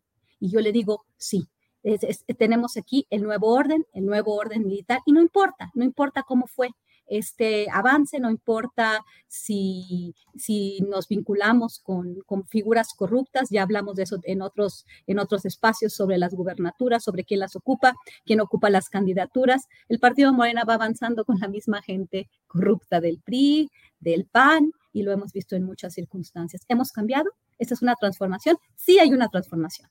Tenemos un nuevo orden, un nuevo orden militar. Guadalupe, gracias. Ricardo Ravelo, qué dura y qué contundente está este planteamiento. Estamos en presencia, hay muchos hechos en los cuales hay un avance de fuerzas militares en el dominio de actividades tradicionalmente reservadas a los civiles. Eh, hay quienes dicen, qué bueno que los soldados no están de flojonazos y qué bueno que están trabajando y qué bueno que abarquen otras tareas. ¿Crees, Ricardo, que estamos en presencia de un nuevo orden militar en México que esté supliendo facultades civiles y eventualmente pueda tener implicaciones político-electorales? ¿Estamos en ese nuevo orden militar, Ricardo? Bueno, en este momento sí, solo que eh, nos han planteado, nos han dicho que es por la emergencia, que es un tema, es un tema temporal, este, bueno, que que ya no parece serlo tanto, porque bueno, se va hasta el 2028. ¿De qué tamaño es el escenario y la, digamos, la crisis que existe en el país como para extender el dominio militar en materia de seguridad pública hasta esa fecha? Pues debe ser enorme. Esa, esa es la desinformación que priva que no nos, a, los mexicanos no nos dan el, diagnóstico de, adentro, de realmente cómo están las cosas. Y sobre todo, eh, creo que hay, evidentemente hay, hay, una urgencia y una gran necesidad de, de darle soporte al tema de la seguridad pública porque este asunto viene, se viene agravando desde los últimos dos o tres sexenios. Este, donde prácticamente las políticas enfocadas al, tema de la seguridad pública han sido fallidas. Y, obviamente, como dice Guadalupe, se, han, se ha enquistado eh, hasta el tuétano el tema de la corrupción. Este, yo sigo pensando de que los gobiernos van a seguir fracasando en el tema del combate criminal si no se combate la estructura política. Si esa parte no se ataca, difícilmente, porque no es un tema solo de, violencia en las calles, de asesinatos, de tráfico de drogas o de sustancias de otro tipo. Es un tema de corrupción institucional eh, donde prácticamente todos los, toda la estructura de poder o gran parte de ella están implicados en negocios, están implicados en actividades de protección o directamente involucrados en actividades del crimen organizado. Es decir, este, este asunto no es solo violencia y muerte, es un tema de corrupción política. Y, y el corazón de la mafia en México está en la estructura de poder en la impunidad que ha cobijado a, personajes, eh, gobernadores, altos mandos militares, empresarios, etcétera. Este diagnóstico lamentablemente no lo tenemos, lo podemos visualizar, pero desde adentro, ¿cuál es la visión? La desconocemos, no nos han dicho. Eh, lo, cierto es que hoy el presidente López Obrador no tiene más herramientas para enfrentar el problema que los militares. Eh, esperemos que no sea un, un, cambio de rol, un cambio un nuevo orden militar, porque bueno, mm, esto suena muy peligroso y la memoria pues nos lleva a Sudamérica, nos lleva al cono sur, este, nos lleva al tema de las dictaduras. Esperemos que esto realmente sea un tema temporal y que, como dice Pepe Reveles, este, pues en algún momento se cumpla este objetivo tantas veces planteado de que los militares regresen a sus cuarteles. Eh, por ahora tendremos eh, todo este tramo eh, de, años este, hasta el 2028. Vamos a, ver qué pasa. Yo no creo que pase nada extraordinario. Van a pacificar el país probablemente pero el tema de la corrupción va a prevalecer. Este, y si la corrupción prevalece, la narcopolítica se mantiene impune, la ligación de empresarios con lavado de dinero y actividades de este tipo, pues bueno, veo muy difícil que, que vaya a haber un, un, este, un, resultado en materia de seguridad como todos los, lo esperamos. Sobre todo, como lo dije en la participación anterior, eh, hasta hoy eh, es una gran incógnita ¿Qué va a hacer el ejército? Este, ¿Van a combatir a los grupos? ¿Van a, plantear una estrategia diferente? Eh, hoy no lo sabemos, no sabemos qué va a hacer el ejército y cómo va a enfrentar el problema. Este, creo que esta, esta parte está faltando y ojalá el gobierno nos dé una explicación o el propio ejército nos dé una explicación de cómo le van a hacer para, para frenar y pacificar el país. Bien, Ricardo. José Reveles, ¿qué opinas? ¿Estamos en presencia de un nuevo orden militar? Es decir, más allá de eh, los detalles eh, específicos, aduanas, eh, tren Maya, construcciones, aeropuertos, en el fondo, ¿crees que hay un proyecto para establecer un nuevo orden militar y político en México? No creo que sea un, proyecto, un proyecto acabado, sino que eh, hay, hay, riesgos eh, que hemos comprobado con la historia. Primero, la violación de los derechos humanos. Eso, eso no está exento, por supuesto, eh, todo el actuar de las Fuerzas Armadas. Y segundo, la, la corrupción de la que habla Ricardo, que ha llegado al extremo de que se convirtieron en un momento dado, no hace dos décadas, en un grupo delincuencial. Los Zetas, no hay que olvidarlo, nacieron de los grupos de élite del ejército y nadie nos garantiza que no vaya a volver a ocurrir. Que eh, esta, eh, digamos, eh, intromisión de Fuerzas Armadas en seguridad pública puede llegar exactamente a la, corrupción de los militares, que son seres humanos. no es, no es, la, no la institución en sí, sino algunos de sus elementos que se convierten en delincuentes.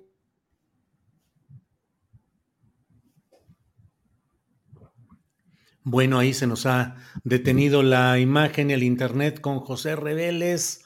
Vamos a esperar a ver si eh, se reanuda. Bueno, usted sabe, estamos hablando acerca de este nuevo orden militar, que es lo que hay. Solamente es que no hay de otra, o en realidad se está buscando que no haya de otra, y en ese no haber de otra, pues hay un plan, un modelo, un nuevo orden en el cual estamos eh, trabajando. Pero bueno, en lo que se reinstala la comunicación con José Reveles, eh, Guadalupe. Pero no, pues seguimos ahí con problemas. Vamos a, silenciar esta, e, esta transmisión con, con, Pepe para tratar de mejorarla. Y bueno, Guadalupe, ¿qué onda con este, esta discusión sobre el espionaje con Pegasus? Se han dado a conocer acusaciones concretas que han presentado ante la propia Fiscalía General de la República, donde dos periodistas y un activista aseguran que en un peritaje forense que hizo Citizen Lab de la Universidad de Toronto, se mostró que se sigue usando el sistema de espionaje Pegasus. ¿Qué piensas sobre este tema, Guadalupe? Pues de nuevo, aquí no creo que haya eh, buenos y malos. Creo que hay agendas, agendas, grupos de interés. Cuando se habló, por ejemplo, hay un grupo que obviamente critica la respuesta del gobierno en el sentido de que no es espionaje, es inteligencia. Y por el otro lado, eh, esto fue la defensa del, gobierno y por el otro lado, pues obviamente esta, esta, esta queja formal de quienes fueron espiados, ¿no? Quienes fueron, con quien se utilizó eh, este, este, este software, ¿no? Uno de ellos fue Raimundo, Raimundo Ramos, un activista de Nuevo Laredo, de la Comisión eh, de los Derechos Humanos de la ciudad de Nuevo Laredo sobre quien eh, existen varios, varios, pues digamos, rumores y algunas personas los, lo vinculan al cartel del noreste. Yo no puedo decir absolutamente nada de eso, este, no puedo tampoco decir que solamente eh, es, es, un activista que, que su, su, su, su, actividad ha sido pristina y no ha estado vinculado a ningún grupo. Me parece un tema muy complicado eh, el estado de Tamaulipas, que sí conozco, obviamente no conozco todo lo que sucede, pero lo conozco. Es difícil a veces desenmarcarse de ciertos grupos cuando tienes un papel eh, político, ¿no? Y esto es, es importante. Entonces, aquí está la pregunta. ¿Es espionaje o es hacer inteligencia? Eh, tener inteligencia militar, que es en todos los gobiernos de todas partes del mundo tienen inteligencia para ver qué es lo que está sucediendo con los movimientos sociales, con activistas, eh, con periodistas. Creo que, creo que de alguna forma, sin justificar el espionaje, cuando estamos hablando de trabajo eh, genuino, eh, como cualquier periodista, como cualquier activista que busca realmente el periodista, el periodista real, dar a conocer la información, este, el acceso a la información para que todos podamos formarnos un criterio con veracidad, sin agendas. Bueno, esto es una cuestión. Aquel activista que busca defender los derechos humanos fuera de cualquier agenda política, agenda económica, financiamiento, inclusive agendas extranjeras, pues es, es tremendo que a estas personas se les vaya a investigar. El tema de que a veces ciertos movimientos sociales se investiguen es debido a que no es tan claro muchas veces cuál va a ser, vaya a ser su papel o la vinculación quizás a veces a gobiernos extranjeros, a otras agendas. No estoy justificando tampoco el espionaje a, eh, a líderes de grupos genuinos, pero a veces es difícil, es difícil marcar esa línea entre el negro y el blanco, entre el espionaje y la inteligencia.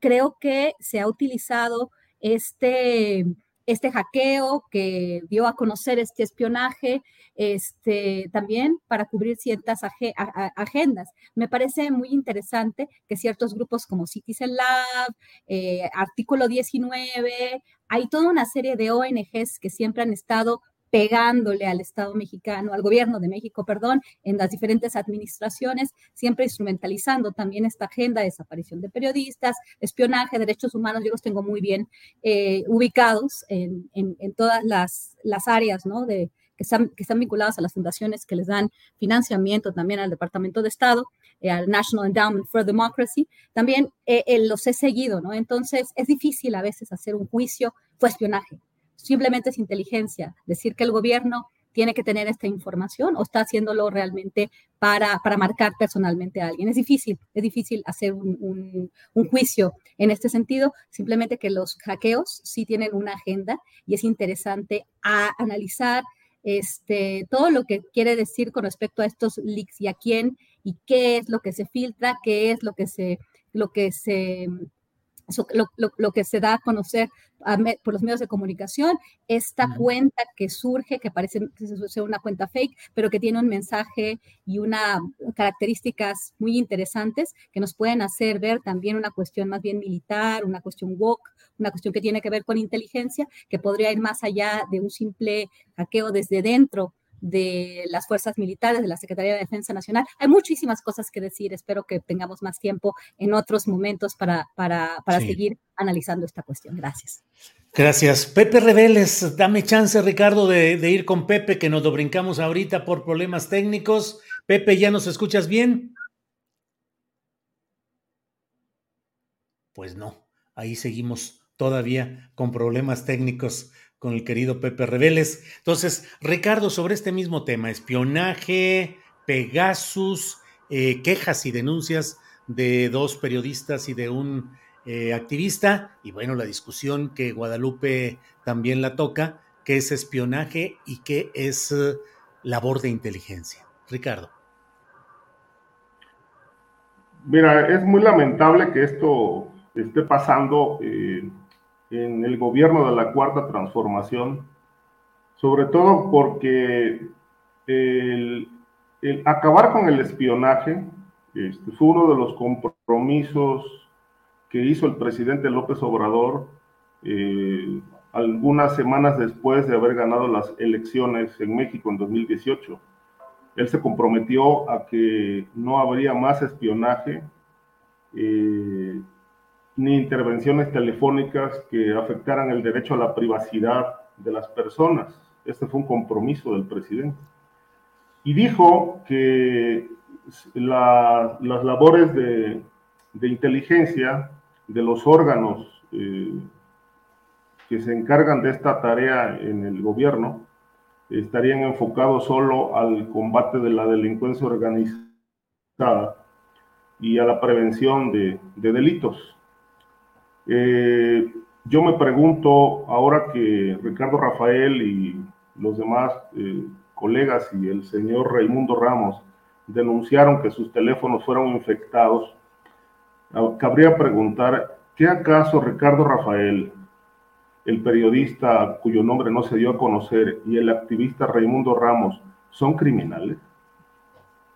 Es decir, ¿por qué los intervienen con el Pegasus? Cuando el presidente dijo que solo esta labor estaría enfocada a la prevención y al combate criminal. A mí me parece que los tres son personas ejemplares, muy ejemplares de una alta credibilidad eh, por la labor que realizan eh, periodística, por su valor eh, en denunciar hechos importantes en el país. Es decir, son personas que no deben estar bajo el espionaje del Estado este, y obviamente no basta con el hecho de que el presidente solamente niegue las cosas, como siempre acostumbra, solo a negar, pero no hay una explicación.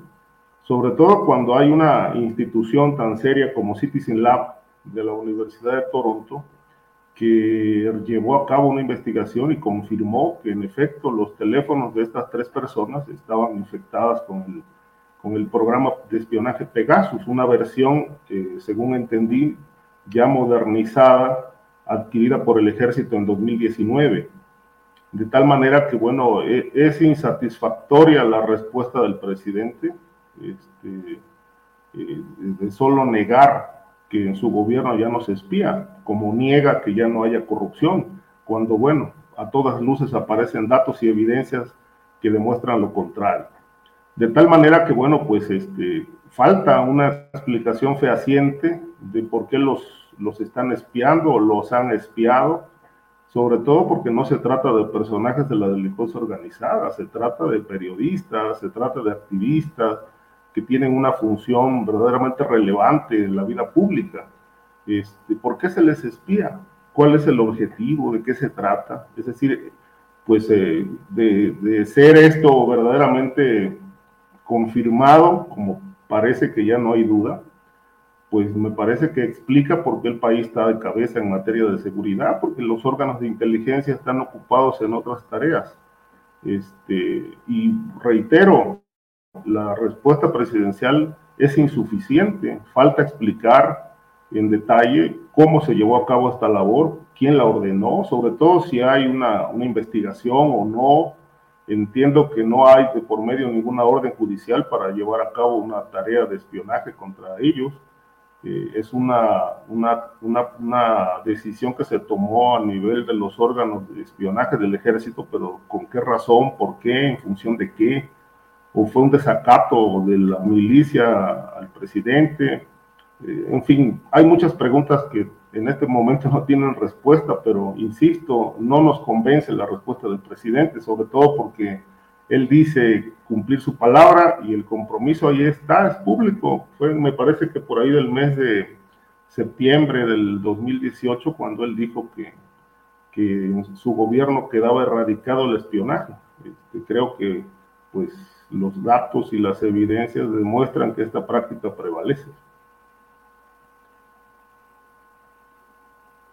Que ahora sí nos ha estado privando Pepe de su sabiduría y su capacidad y su buena información. Pepe, ¿nos escuchas bien? Pepe Reveles, no sabes cuánto lamentamos, Pepe, que no haya el buen servicio de internet, que no esté bien la conexión, que no esté entrando bien esta transmisión. ¿Nos escuchas, Pepe? Eh, bueno, pues eh, estamos ya en la parte final, en la parte final de este, mm, de este programa. Pepe, no, no oímos, no, no, no escuchamos. Este, bueno, Guadalupe Correa, Guadalupe Correa, estamos en la parte final. Alcanza para el tema que tú desees eh, tratar en estos minutos que nos restan antes de cerrar esta mesa de seguridad. Por favor, Guadalupe. Sí, muchas gracias. Quisiera hablar del tema de Tamaulipas. Es que es tema que nunca se acaba.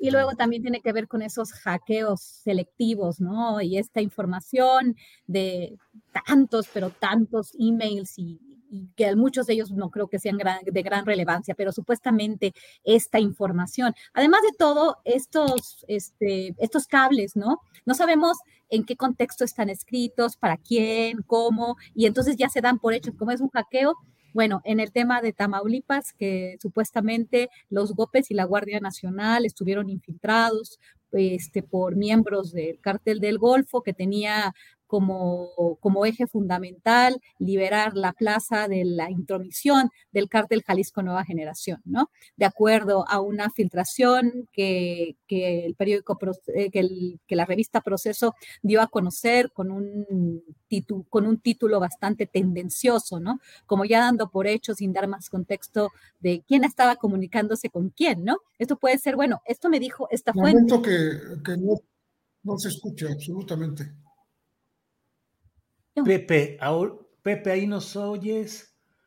No, bueno, entró Pepe. Adelante, Guadalupe, por favor. Ajá, solamente quiero decir eso, ¿no? O sea, analizando, por ejemplo, esta información del supuesto el vínculo entre el eh, del cartel del Golfo y su supuesta infiltración en los GOPES y en la Guardia Nacional, Fuerzas Federales y fuerzas, este, las Fuerzas Especiales de Seguridad Pública de Francisco Javier García Cabeza de Vaca, pues hay que preguntarnos, ¿no? ¿Cómo, cómo se construyen eh, y dar por hecho también una filtración. Creo que ahora estamos basando nuestro análisis político, nuestro, nuestro análisis del día a día en, filtraciones. ¿no? Los Wikileaks también llegaron a, a, trastocar todos los hilos de la discusión política, pero en este sentido hay que ser también mucho más cuidadosos y ver cuál es el contexto, quién le mandaba a quién, pero aquí hay mucha información que no se da. Y bueno, Francisco Javier García Cabeza de Vaca está prófugo y bueno, también tenemos como una, una pregunta de por qué se emitió la, alerta, por qué no se emitió antes, bajo qué condiciones el señor era este, es, ciudadano estadounidense, estaba en Estados Unidos. Siempre a mí Tamaulipas me llena de preguntas, ¿no? Me llena de preguntas la nueva administración de Américo Villarreal, el papel del hijo de Américo Villarreal como, como un, este, una figura crucial, este, las preguntas con relación a varias personas de Morena, Tamaulipas. Yo no tengo este, yo no les tengo confianza a nadie en ese estado porque pues conozco eh, la, historia reciente, ¿no? Vamos a ver qué sucede. Espero que se, que se resuelvan varias preguntas y que se haga un juicio y que eh, Javier García Cabeza de Vaca no mande nada más a sus abogados, que se presente, que presenten las pruebas y vemos qué es lo que sucede en, en este sentido, ¿no? En este estado.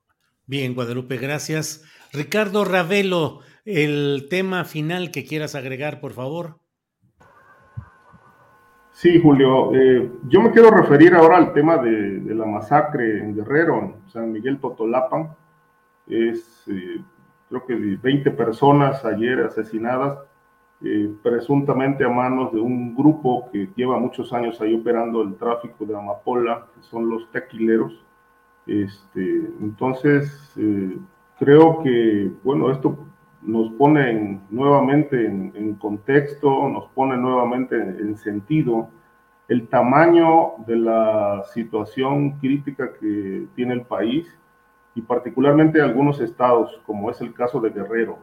Guerrero es un foco rojo hace muchos años, muchos años, y porque incluso hay información oficial de que dan cuenta de que en ese estado operan más de 500 organizaciones criminales eh, y con un componente que llama mucho la atención, que casi todos son familias, familias eh, que se están dedicando al secuestro, al cobro de piso, a la extorsión, pero que están eh, entreverados con autoridades municipales eh, alcaldes ligados a estos grupos, regidores, síndicos, en fin, eh, jefes policíacos.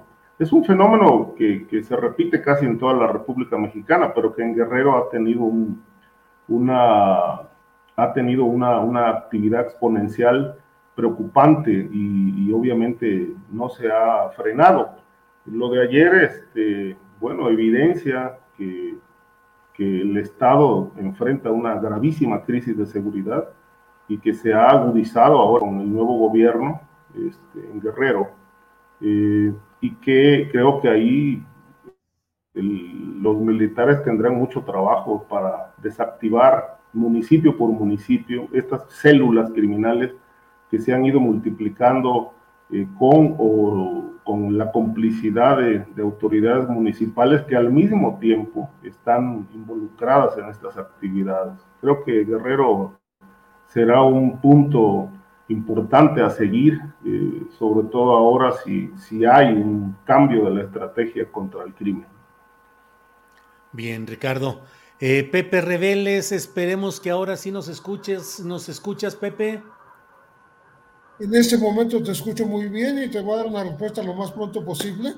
Este, Con respecto a lo, lo, que ocurre ahí en, eh, en, San Miguel Totolapan, que tiene que ver con la confrontación del tequilero con la familia michoacana, eh, pues ha llegado a extremos eh, de secuestro.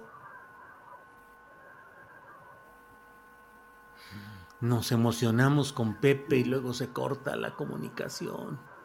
Caray. Pepe, Pepe, querido, de verdad que apreciamos mucho que Pepe nos regale su tiempo con gran sabiduría. Es una de las voces fundamentales durante mucho tiempo. Es casi nuestro decano, el más respetable de los analistas y cronistas de estos asuntos. Es un privilegio de veras tenerlo y desafortunadamente... Y al final este, intercambiaron con los era la única forma de heroína. Eh, son campos amapuleros que rodean a San Miguel Totolapan y esta, y esta violencia no se va a acabar hasta que haya una decisión del gobierno de entrar a tomar eh, pues el territorio porque finalmente están a merced de los delincuentes. Pepe, muchas gracias. De verdad que apreciamos mucho. Te mandamos un saludo, un abrazo y esperemos por. Gracias, hasta luego. Guadalupe Correa Cabrera, gracias. Gracias, Pepe. Gracias, Guadalupe Correa Cabrera. Sí, muchas gracias. Solamente quiero dar un rapidísimo anuncio que Pepe Reveles, yo y, eh, bueno, yo no, más bien, José Reveles, Alberto Nájar y yo, al final, vamos a estar en la Feria Internacional del Libro hablando del tema en la mesa, enfrentando la violencia a las 17 horas, este, en el foro Ricardo Flores Magón, este sábado 8 de octubre, los invitamos. Y bueno, un placer haber estado hoy contigo, con Ricardo y con Pepe. Gracias, Guadalupe. Ricardo Ravelo, gracias y buenas tardes. Muchas gracias. Gracias, Julio. Es un placer, como siempre. Agradezco la oportunidad de estar aquí contigo y también con mi amigo y estimado Pepe Rebeles, que a quien reconozco como un extraordinario periodista, y a mi amiga Guadalupe Correa también. Que pasen buena tarde y tengan buen fin de semana. Nos vemos mañana. Nos vemos. Pepe, hasta luego. gracias. Hasta luego, gracias. Bueno, pues ha sido esta mesa de seguridad. Les agradecemos mucho el que hayan estado con nosotros. Yo salgo en un rato más hacia la Ciudad de México. Los invito a que mañana nos acompañen a Frida Guerrera y a un servidor en la presentación de este libro, Frida Guerrera con las niñas no y tampoco los niños. Va a ser a las cinco y media de la tarde en la Feria Internacional del Zócalo, en el Foro Rosario eh, Ibarra de Piedra. Así es que nos vemos mañana, cinco y media de la tarde, para la presentación de este libro. Mañana viernes, cinco y media de la tarde, la FIL del Zócalo en la Ciudad de México. Por esta ocasión, gracias a todos ustedes, gracias a quienes nos han acompañado, gracias a la tripulación astillero, gracias a Adriana Buentello, eh, productora y esencia del trabajo periodístico que hacemos, gracias, gracias a Andrés Ramírez, a todo el equipo. Eh, Alfredo Hernández Luna, a todos, a todos, muchas gracias y a ustedes. Gracias y a huele sopita, como luego dice Adriana Buentello. Así es que gracias y hasta mañana.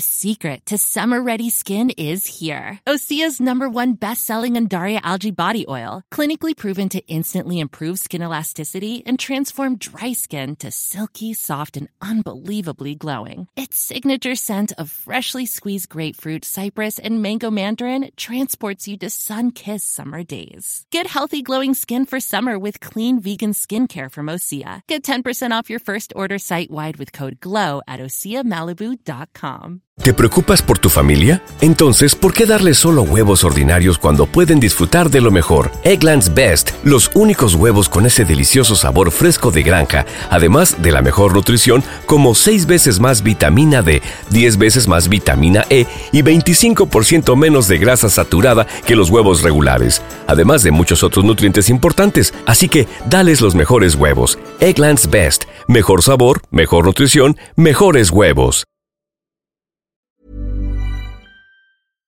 Para que te enteres del próximo noticiero, suscríbete y dale follow en Apple, Spotify, Amazon Music, Google o donde sea que escuches podcast. Te invitamos a visitar nuestra página julioastillero.com.